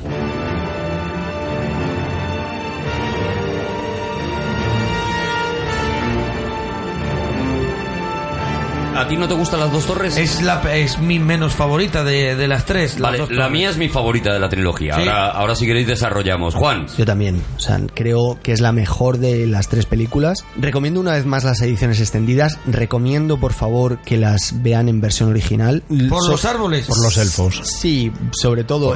Hay una pena y Por es que Dúnedain. Vigo Mortensen eh, no tiene una voz especialmente Por bonita. Y eso es un es una pena. Es lo único que, que me desagrada un poco de la, de la versión original porque tú te imaginas que al, Porque ¿cómo tiene los labios, por ejemplo? que al heredero de Isildur, al, al señor que va a dominar Gondor, Como una gominola. debería tener una voz un poquito un poquito más eh, un poquito más cons- consistente. Pero bueno, Como una esponjita. en las dos torres me pasa una cosa, además me pasa muy poco, y es que se me ponen, se me ponen los pelos como que le pasa muy poco. Haced aquí un hueco. Una cosa que le pasa muy poco Abrid a un hueco aquí que va a hacer la lista de las cosas que le pasan muy ¿Puedo poco. preguntar por último si los labios de Vigo Mortensen son como salchichas de boda? La salchicha cóctel. ¿Las salchichas de boda? Es maravilloso el arranque de las dos torres, tenéis que reconocérmelo. Eso sí. Creíamos que Gandalf estaba muerto, Estoy de acuerdo. pero Gandalf no ha muerto, Gandalf está peleando. Es el mejor arranque de las tres películas. Ahí sí te, ahí sí te doy la Balrog. razón. Eso es. Gandalf está peleando con el Balrog. Cae al abismo con él, sube hasta la cima de la montaña más alta. Es asombroso, está súper bien contado y además te transmite ese sentido épico que es precioso. Me apasiona también el momento en el que los tres eh, que quedan en la, en, la, co- en la compañía del anillo, que son eh, un hombre, un enano y un elfo, ojito a esto, es una vez más la tercera alianza, la alianza de hombres, elfos y enanos, son conscientes de que no pueden ayudar a Frodo y a Sam, que están en camino hacia tirar el anillo al fuego si es que llegan, y en ese momento lo único que pueden hacer es rescatar, es aliviar un poco el mal que, que existe sobre el, sobre el mundo, rescatando a Merry y a Pippin. Y ese, ese instante magistral ¿Qué, qué nombres? ¿Qué en el, nombres? en el que Aragón dice, Legolas, que ven tus ojos de elfo. Que- y entonces Legolas se asoma y empieza a mirar allá a lo lejos sin necesidad de gafas. Además, todos lo leíamos como Pipín cuando leíamos el, Claro, todos, el- el todos libro. pensábamos que era Pipín. que no mejoraba las cosas. Y Meryl, yo, era Meryl. Yo escuchaba también, yo Meryl y Pipín. previsto pi- Pipín. Pipín. Merry y Sí. Pippin. Y además muy eh, introduce un- uno de, de los mejores actores para mí a lo largo de la trilogía, que es Brad Dourif, el tío que hace de, Brad Dourif. de Grima Muy lengua de, conocido en el cine de terror, Eh, sobre Grima, todo. Grima, sí. Grima lengua de es serpiente. el que que- le pone la voz al muñeco diabólico. ¿Ah, sí? Sí, te lo ma- prometo. magistral. ¿No os gusta Brad Dourif? Como Sí, sí, sí, sí, sí, nos encanta. A mí Y- me parece, es verdad que es uno de esos personajes con los que te quedas en, en Te fijas en, Brad Dourif por primera vez, yo creo que en, que en algo voló sobre el nido del cuco. Es el primer papel. Ahí es la primera vez que le, que le ves, pero es verdad que, que el personaje de Grima lo, lo hace suyo, o sea, Y, y qué bonito además que eh, Peter Jackson le mandó depilarse las cejas para que no tuviera ni un solo pelo encima de los ojos para de alguna forma con la primera impresión inicial Grima, que te dé Grima. Exacto. Justificar su nombre, ¿no? Claro. Y No. por una cosa, dijo, depílate los ojos que es para una cosa. Sí, depílate los ojos y espérame. Y vamos donde los árboles. Además es Despídate los Depílate ojos y ponte... labios de gominola. Si alguien- los ojos y ponte estos calzoncillos de papel. si alguien se tiene que fijar ¡Qué horror! Que ahora voy. si alguien se tiene que fijar los masajes. si los oyentes se tienen que fijar en una sola cosa de, eh, de los diálogos del Señor de los Anillos, por favor que sea Que sea en las la siguientes 30. preciosa musicalidad que tiene ese inglés antiguo que utiliza Brad Dourif y quiero que os paréis un momentín a, a pensarlo. Pero llevamos todo el rato parándonos mentinada a pensar. Escuchad, cosas. Escuchad, escuchad. Ese momento en el que eh, Gollum conversa consigo mismo. Qué momento de cine Es verdad, tan estoy magistral. completamente de sí acuerdo. es Mira, magistral, sí, sí, cuando, sí, sí. cuando las cosas son Otra las cosa cosas no, son. pero eso sí. Esa escena es ¿Y qué- magistral, de ¿Cuándo verdad. comemos? ¿Cuándo comemos? Espérate un Ah, vale, momento, vale, que esto vale. está muy bien. Es Vale, verdad vale, que esa vale. escena es magistral. ¿eh? Esa No, es escena magistral, Es un momento visto en el que la empanada. conoces a Gollum, conoces a... y te, y te implica...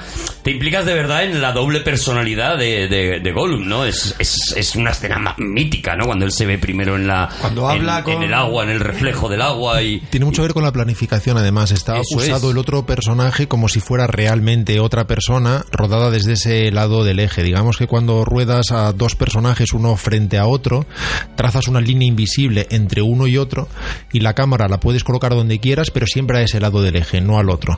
Para que uno, por decirlo de algún modo, siempre mire a la derecha y el otro siempre mire a la izquierda. Y de este modo la geografía del espacio que declara para el espectador, aunque sea de forma inadvertida. Y en este caso, a Gollum A, por decirlo así, y a Gollum B, los rueda como si fueran personajes distintos, respetando un lado del eje y haciendo que cada uno de ellos mire hacia un lado. Sin combinarlos de verdad nunca, nunca tiene a esos dos personajes juntos en el mismo plano y sin embargo haciéndote sentir en todo momento que no simplemente es alguien cambiando de voz o de intenciones o de emociones, sino que tiene una ubicación diferente en el plano. Incluso como yo decía, el- el- la manera en la que te va eh, introduciendo en eso, porque creo recordar que él empieza hablando con su reflejo en, en- en el agua y una vez que tú has entendido que ahí hay dos personajes, ya hace eso que dices tú de la planificación de la conversación, ¿no? En ese sentido me parece que, que ahí Peter Jackson hace una cosa magistral. Es un momento maravilloso. Es verdad que esta película son dos y es completamente distinta verla en cine, que seguramente es como la vio Sergio, y ver la versión extendida. Es curioso que la versión de 40 minutos más es mucho menos aburrida Sin duda.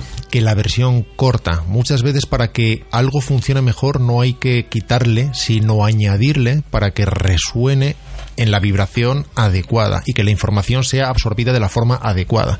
Porque cuando mutilando o podando cosas, sin embargo, no consigues una comprensión adecuada, tu atención decae y de alguna manera paradójica Ahí eso decaes. resulta contraproducente. Se de- cae en el momento de, de los árboles. Se cuenta para del mí, ¿eh? padrino, ¿no? Por ejemplo, que dicen que cuando hicieron la versión que solamente llegaba a las dos horas típicas de siempre, aquello era insoportable y que es el propio productor el que dice, no, no, no, hay que contar la historia y que dure lo que dure, pero y, y de repente la película gana y, y se convierte en la obra maestra que es precisamente porque le añaden metraje, ¿no? En la versión extendida la película es muy muy superior. Es verdad que en cine resulta más farragosa y su sentido de tensión de la narración es más complejo.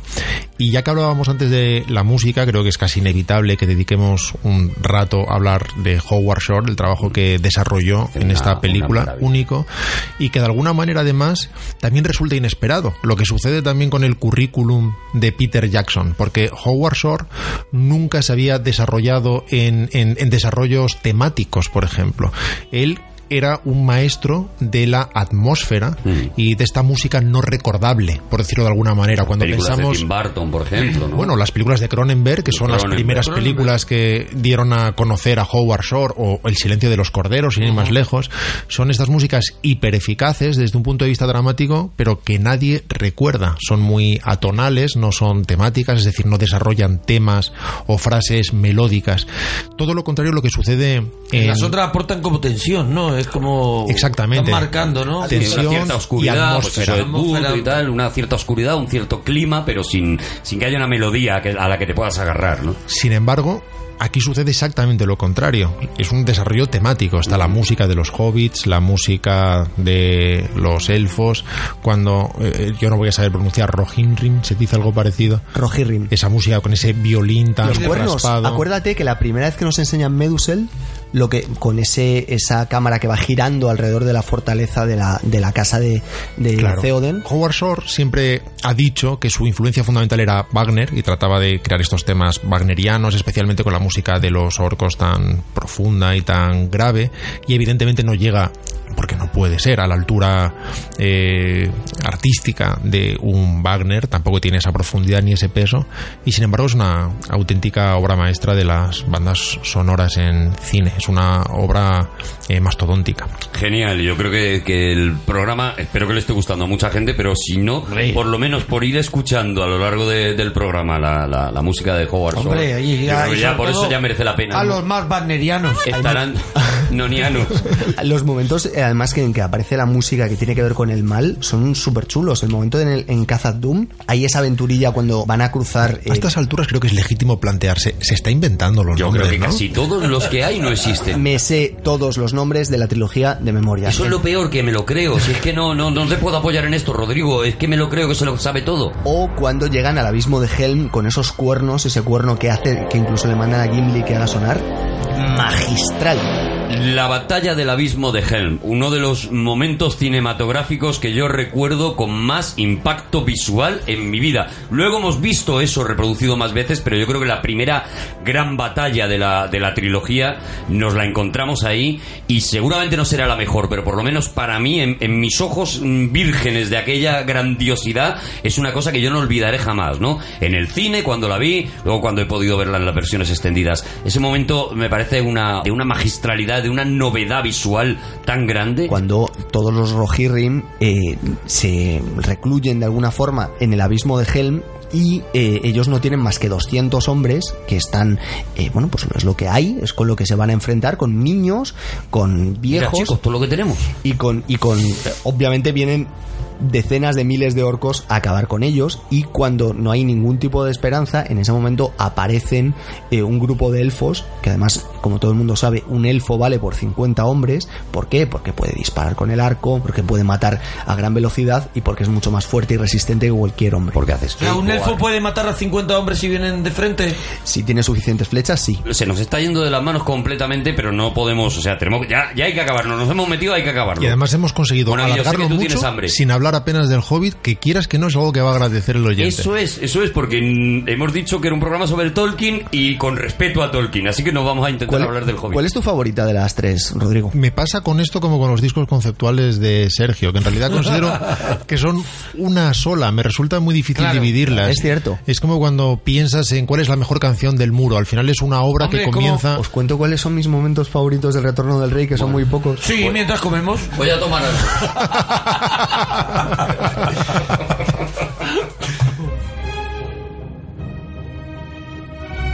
Bueno, pues seguimos hablando del Retorno del Rey, que es la, la última película, es el final. Ansiados estuvimos esos años esperando a que llegara la nueva entrega. Monaguillo, el Retorno del Rey, A mí para me ti. fascinó, a mí me fascinó. Yo vi todas en el cine y El Retorno del Rey me, me volvió loco. ¿Es tu favorita? final- mi favorita es El Retorno del Rey, sí. Y después La Comunidad del Anillo y después Las Dos Torres. Y ese final que todos nos quedamos pensando, ¿y si lo hubieran hecho aquello que cuentan? ¿Y si hubiera ido directamente con el águila a por el anillo? Sí. No se eso? podía, no se podía. ¿Por Los- qué no se podía? Todo el mundo bueno, dice eso. Todo el mundo Porque las sí, águilas no podían pasar dentro de Mordor porque, eh, vamos a ver, para empezar, Sauron veía todo lo que pasaba dentro de Mordor en el aire porque para eso estaba encima de esa torre. Y para continuar, los Nazgûl, os recuerdo que tenían unos bichos con alas que se hubieran comido a las águilas, con lo cual no hubieran podido pasar con las águilas Vale. porque hubiera sido verlos de frente. Eso ya en Mordor, pero para llegar a Mordor sí se podían haber Pero utilizado las águilas, las ¿no? águilas no son putos taxis. O sea, una águila no es un Porque no te viene a ti Mira, bien, porque Juan, cuando a Gandalf le viene bien Haz lo que son. quieras y razona lo que quieras, pero no digas taxis. Eso. A ver si vamos a tener un problema. Pido perdón desde aquí al gremio de taxistas Eso es. por si les he ofendido. Las águilas no son un puto medio de transporte público. Es decir, tú lo No, que claro, No digas ahora ya ofendemos a los de la MT. A todo el mundo, muy bien. a los que conducen valerosamente cada mañana el metro para llevar a la gente trabajadora y proletaria a sus trabajos y, Y después a sus familias. a ¿por qué llevarlo no? a las puertas de Mordor. ¿Y por qué no? Y a los de BlaBlaCar. Eso también. también. Estáis Fuerte saludo todo, no sé. cómo. creyendo que Tolkien utilizó las águilas como un deus ex máquina. No, hombre, no. Hombre, no, Máquina. máquinas en aquella época. Vamos. ¿Cómo Bueno, va a haber me- de esas máquinas ahí? A mí me parece un fin de No había fiesta. taxi. A ver, disfruté, volví a vivirla como, como me pasó con la primera, como un chiquillo, como esas películas que veía de pequeño de serie B en las matinales de aventura, ese señor de las bestias, y vi toda la ¿Tú serie eras el B. niño de las matinales de Uno de ¿Te esos presentabas niños. así en, los, en tus Bueno, conciertos? sí, en mi concierto. Tú eras el deus ex máquina de las era matinales. el máquina de las matinales. El Tú eras el niño verificado de las Y matinales. creo que este final Eh. es apoteósico y creo que no hacía falta volver a recrear ese mundo de ninguna otra manera, ni hacer el Hobbit, ni hacer nada Vale, cuando pues- se había terminado tan en alto. A mí, a partir de que es- está terminada la historia del anillo, de que está destruido el anillo, aquello del barco se me hace eterno. Y no me parece para nada la mejor película de, las, de la trilogía. Toda esa parte, yo estoy viendo que la película no para de terminar y no termina. Eso pasa también con el libro. O sea, en el libro, bueno, en el libro todavía peor. O sea, a partir de ahí empieza todo esto de la degradación de Saruman y todo esto que me parece insoportable. y a mí me meto- parece que la historia le se meto- cierra mucho antes. Y me parece que la historia se cierra cuando ellos vuelven a la comarca. Estamos todos bien, que bien, que alegría. Y todo está bien. Yo creo, sin embargo, que ese final es muy, muy fiel a lo que hace Tolkien y al espíritu de nostalgia y de tristeza infinita con el que imprime a su mundo. Es verdad que la película acaba 12 veces, Oh. que es el número de veces que acaba la novela, pero es fundamental. Por un lado, esa tristeza mayúscula de esa elfa que decide renunciar a su inmortalidad para vivir un número, un puñadito de años con su amor absoluto que va a morir y la va a dejar sin embargo a ella en su inmortalidad en el mundo que ya no es el suyo, al que ya no pertenece. Eso es de una tristeza infinita.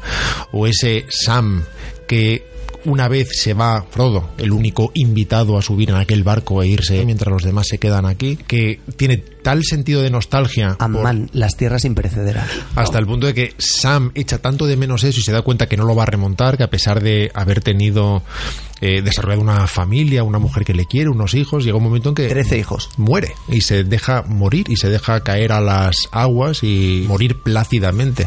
Algo más bien terrible y sobre todo el momento en el que En la película, porque en los libros él se sube al último de los barcos. y sobre todo hay que cerrar el viaje de Frodo. Y hay un momento muy muy bonito de Saruman diciéndole a Frodo mucho has cambiado, mucho has crecido, dándose cuenta de que ese joven, por decirlo de algún modo, ese niño que inicia el camino, vuelve convertido en una persona completamente distinta merced a las Gandalf. dificultades.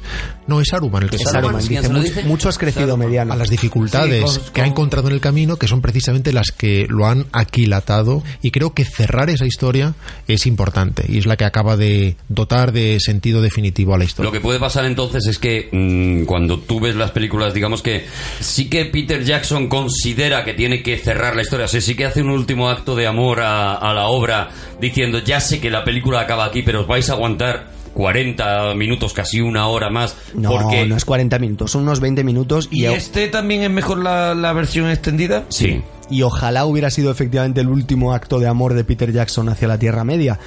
Porque además, eh, efectivamente, tenía que terminar de esa forma. Y si hay algo que es El Señor de los Anillos, es un canto a la tristeza, a la nostalgia, lo decía antes Rodrigo, es el final de la magia, es el final de la era de los elfos, es el comienzo de la era de los hombres, es el momento en el que, eh, tal y como dice Galadriel, cuando es consciente de que tiene que subirse a los, a los barcos en los puertos grises, de marchitarse y desaparecer. Los elfos ya no pueden vivir en ese mundo porque toda la magia que sostiene su entramado, todo lo que a ellos les permite ser distintos a los demás, está basado en el anillo único, que es de alguna forma el que mantiene la vida de los anillos que ellos tienen, que ellos poseen y que les permiten crear algo como Lothlorien o crear algo como Rivendell. En el momento en el que el anillo es destruido, ellos ya no pueden continuar en ese mundo y deben marcharse y hacer hueco para que los hombres pues lo hagan lo mejor que puedan y que, bueno, pues que, que sea su momento y de alguna forma intenta explicar la, la propia historia del mundo, porque Ya nosotros no Bueno, vemos a los así, elfos en los así. bosques, ¿no? Es así, bueno, y... Bueno, alguna cosita más, yo creo que ya nos tenemos que, que ir Sí, marchando, hombre, además que porque Antonio que tiene que hacer los videojuegos y todo eso.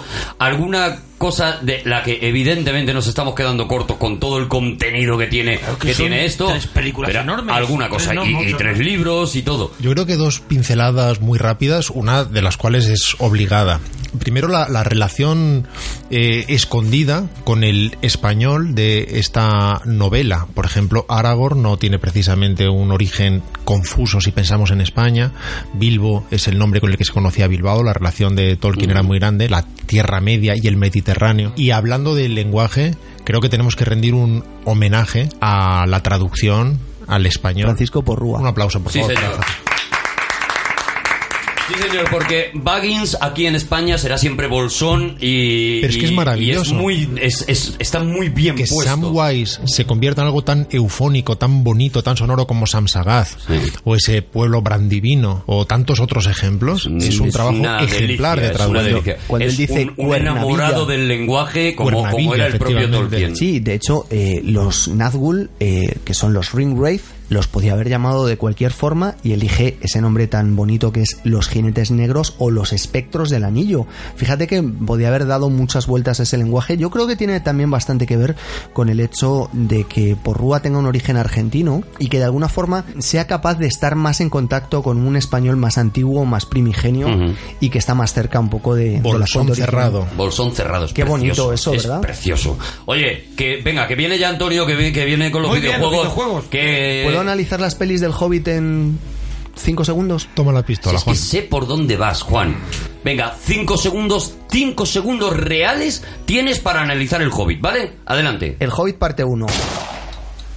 El Hobbit parte 2. Y el Hobbit parte 3. Espectacular. ¡Vamos! ¡A va de juegos!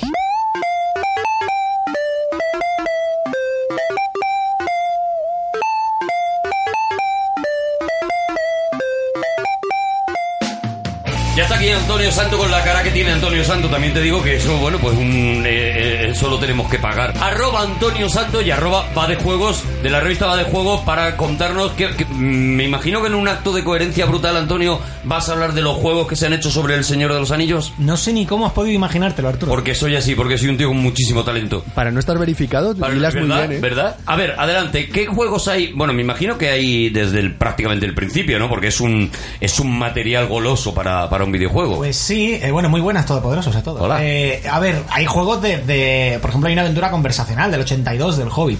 Lo que pasa es que eh, con los juegos del Hobbit ah, pasa como con otras muchas. Del Hobbit, del Señor de los Anillos, de Tolkien en general, como con otras muchas adaptaciones, que la, la mayoría, pues pueden ser mejores o peores como adaptación, pero juego, como juego son una castaña. Mm. La- yo creo que aquí Juan estará bastante de acuerdo conmigo. Hay pocos juegos del Señor de los Anillos rescatables. Voy a destacar eh, puntualmente así dos antes de entrar en el que quiero hablar, que son lo- los juegos de Lego, que curiosamente, como ocurre con otras muchas franquicias, la mejor adaptación eh, y el mejor juego como juego son los de Lego. Ya sabes tú que soy muy fan. ¿no? Porque ¿no? además está hecho por los frikis de los frikis. Sí, O sea, sí. los uber frikis. Y, y luego aparte están también el juego de Batalla por la Tierra Media, que es un juego de estrategia para PC de 2004, que está francamente bien, pero que tienen que gustar los juegos de estrategia, que es un género minoritario.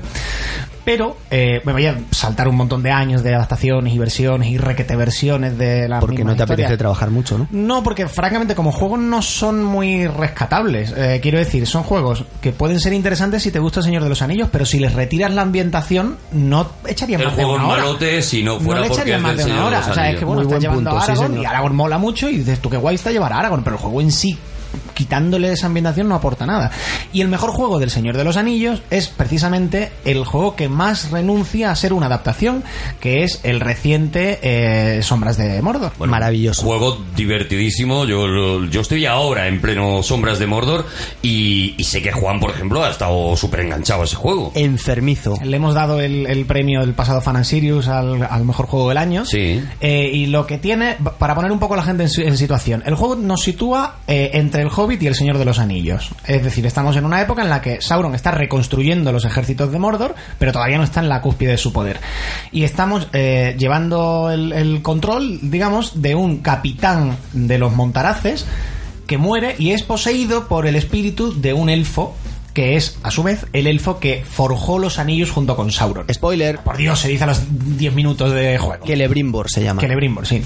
Y entonces tenemos esa, esa, mm, esos dos abanicos de poderes. Por un lado los poderes de Montaraz, por otro lado los poderes de espíritu elfo. Y es un juego de mundo abierto en el que básicamente nos dedicamos a repartir cera por todo, por todo Mordor. Sí, básicamente tú vas paseando, te vas Sí. encontrando gente a la que le puedes dar una paliza y se la, y se la das. Cosa que por otro lado te relaja muchísimo. Sí, Sí. pero tiene una cosa muy chula y que es un gran hallazgo a nivel, a nivel narrativo realmente, eh, que es el sistema de Némesis. Esto, muy, en muy resumidas cuentas, ¿qué es? Hay una serie de capitanes orcos. Cada capitán eh, tiene una personalidad propia porque lo que hace el juego es, pues tiene una base de datos de... de- pues le da miedo el fuego, eh, se pone bravo si matas a sus siervos. Como unas fichas de Unas- rol, una- una de, ficha de alguna, rol, claro, de combina forma. esos elementos al azar para generar una personalidad única. ¿Y qué pasa? Que si te mata un orco, ese orco se convierte automáticamente en capitán. Si tú matas a un capitán, su subalterno asciende. Entonces, al final llega un momento en que la historia del juego, que tampoco es gran cosa, te importa tres pimientos. lo, lo más divertido es el caos que tú estás provocando en el ejército de Sauron. Sí, cómo te recuerdan, como si tú has salido corriendo delante de uno en plan gallina porque efectivamente te iban a fusilar, pues eh, lo que hace es, oye, ¿te acuerdas cuando saliste corriendo? Esta vez no va a volver a ocurrir tal. Y además las cinemáticas que están insertadas en mitad de las peleas son muy, muy breves, pero muy intensas y además le dan un gran sentido de identidad y de individualización a los orcos que van apareciendo en el videojuego. Es verdad que el Sombras de Mordor ha sido un éxito. Yo no sé, Antonio, si hay noticias de continuaciones o de ampliar ese universo, como tú decías, entre el Hobbit y aprovechar ese, ese, ese espacio muerto entre el Hobbit y el Señor de los Anillos para, para centrar ahí otros, otros videojuegos más. No está confirmado porque el juego todavía está dentro del ciclo de sacar contenidos descargables y todavía se sigue vendiendo. Pero vamos, eh, evidentemente tiene vocación de ser inicio de franquicia. De hecho, por eso el juego no se llama El Señor de los Anillos, no sé qué, no sé cuánto. Se llama La Tierra Media, Sombras de Mordor, para decir, mira, lo vamos a ambientar en El Señor de los Anillos más o menos, pero nos queremos separar del- de, la franquicia. Vamos a hacer un universo extendido de Star Sí. Wars, pero lo vamos, a, lo vamos a hacer en la De Tierra Media. Los puristas se han cabreado bastante por algunas libertades que se toma hasta cierto punto. con- Los puristas todo el rato se cabrean también. Pero digo. yo creo que precisamente Internet, es. como dice Rodrigo Cortés, está lleno de gente enfadada. Sí, Yo creo que precisamente es mucho mejor juego porque en ningún momento intenta ser una adaptación directa. Es, mira, vamos a coger mm, eh, personajes, ambientación, un pelín del espíritu y ya, con esto pues ya construimos un juego encima. Oye, que sigáis a Va de Juegos, arroba Va de Juego, que sigáis a Antonio Santo, que yo le sigo cada vez que sale a por el pan, me voy detrás de él, porque os va a dar cositas de información. ¡Eh, Todopoderoso, que nos vamos! ¡Venga! ¡Venga, oye, vamos a... Adiós. ¡Las empanadas, que se queman! El ticket del taxi a quien se lo... ¡Corred, insensatos!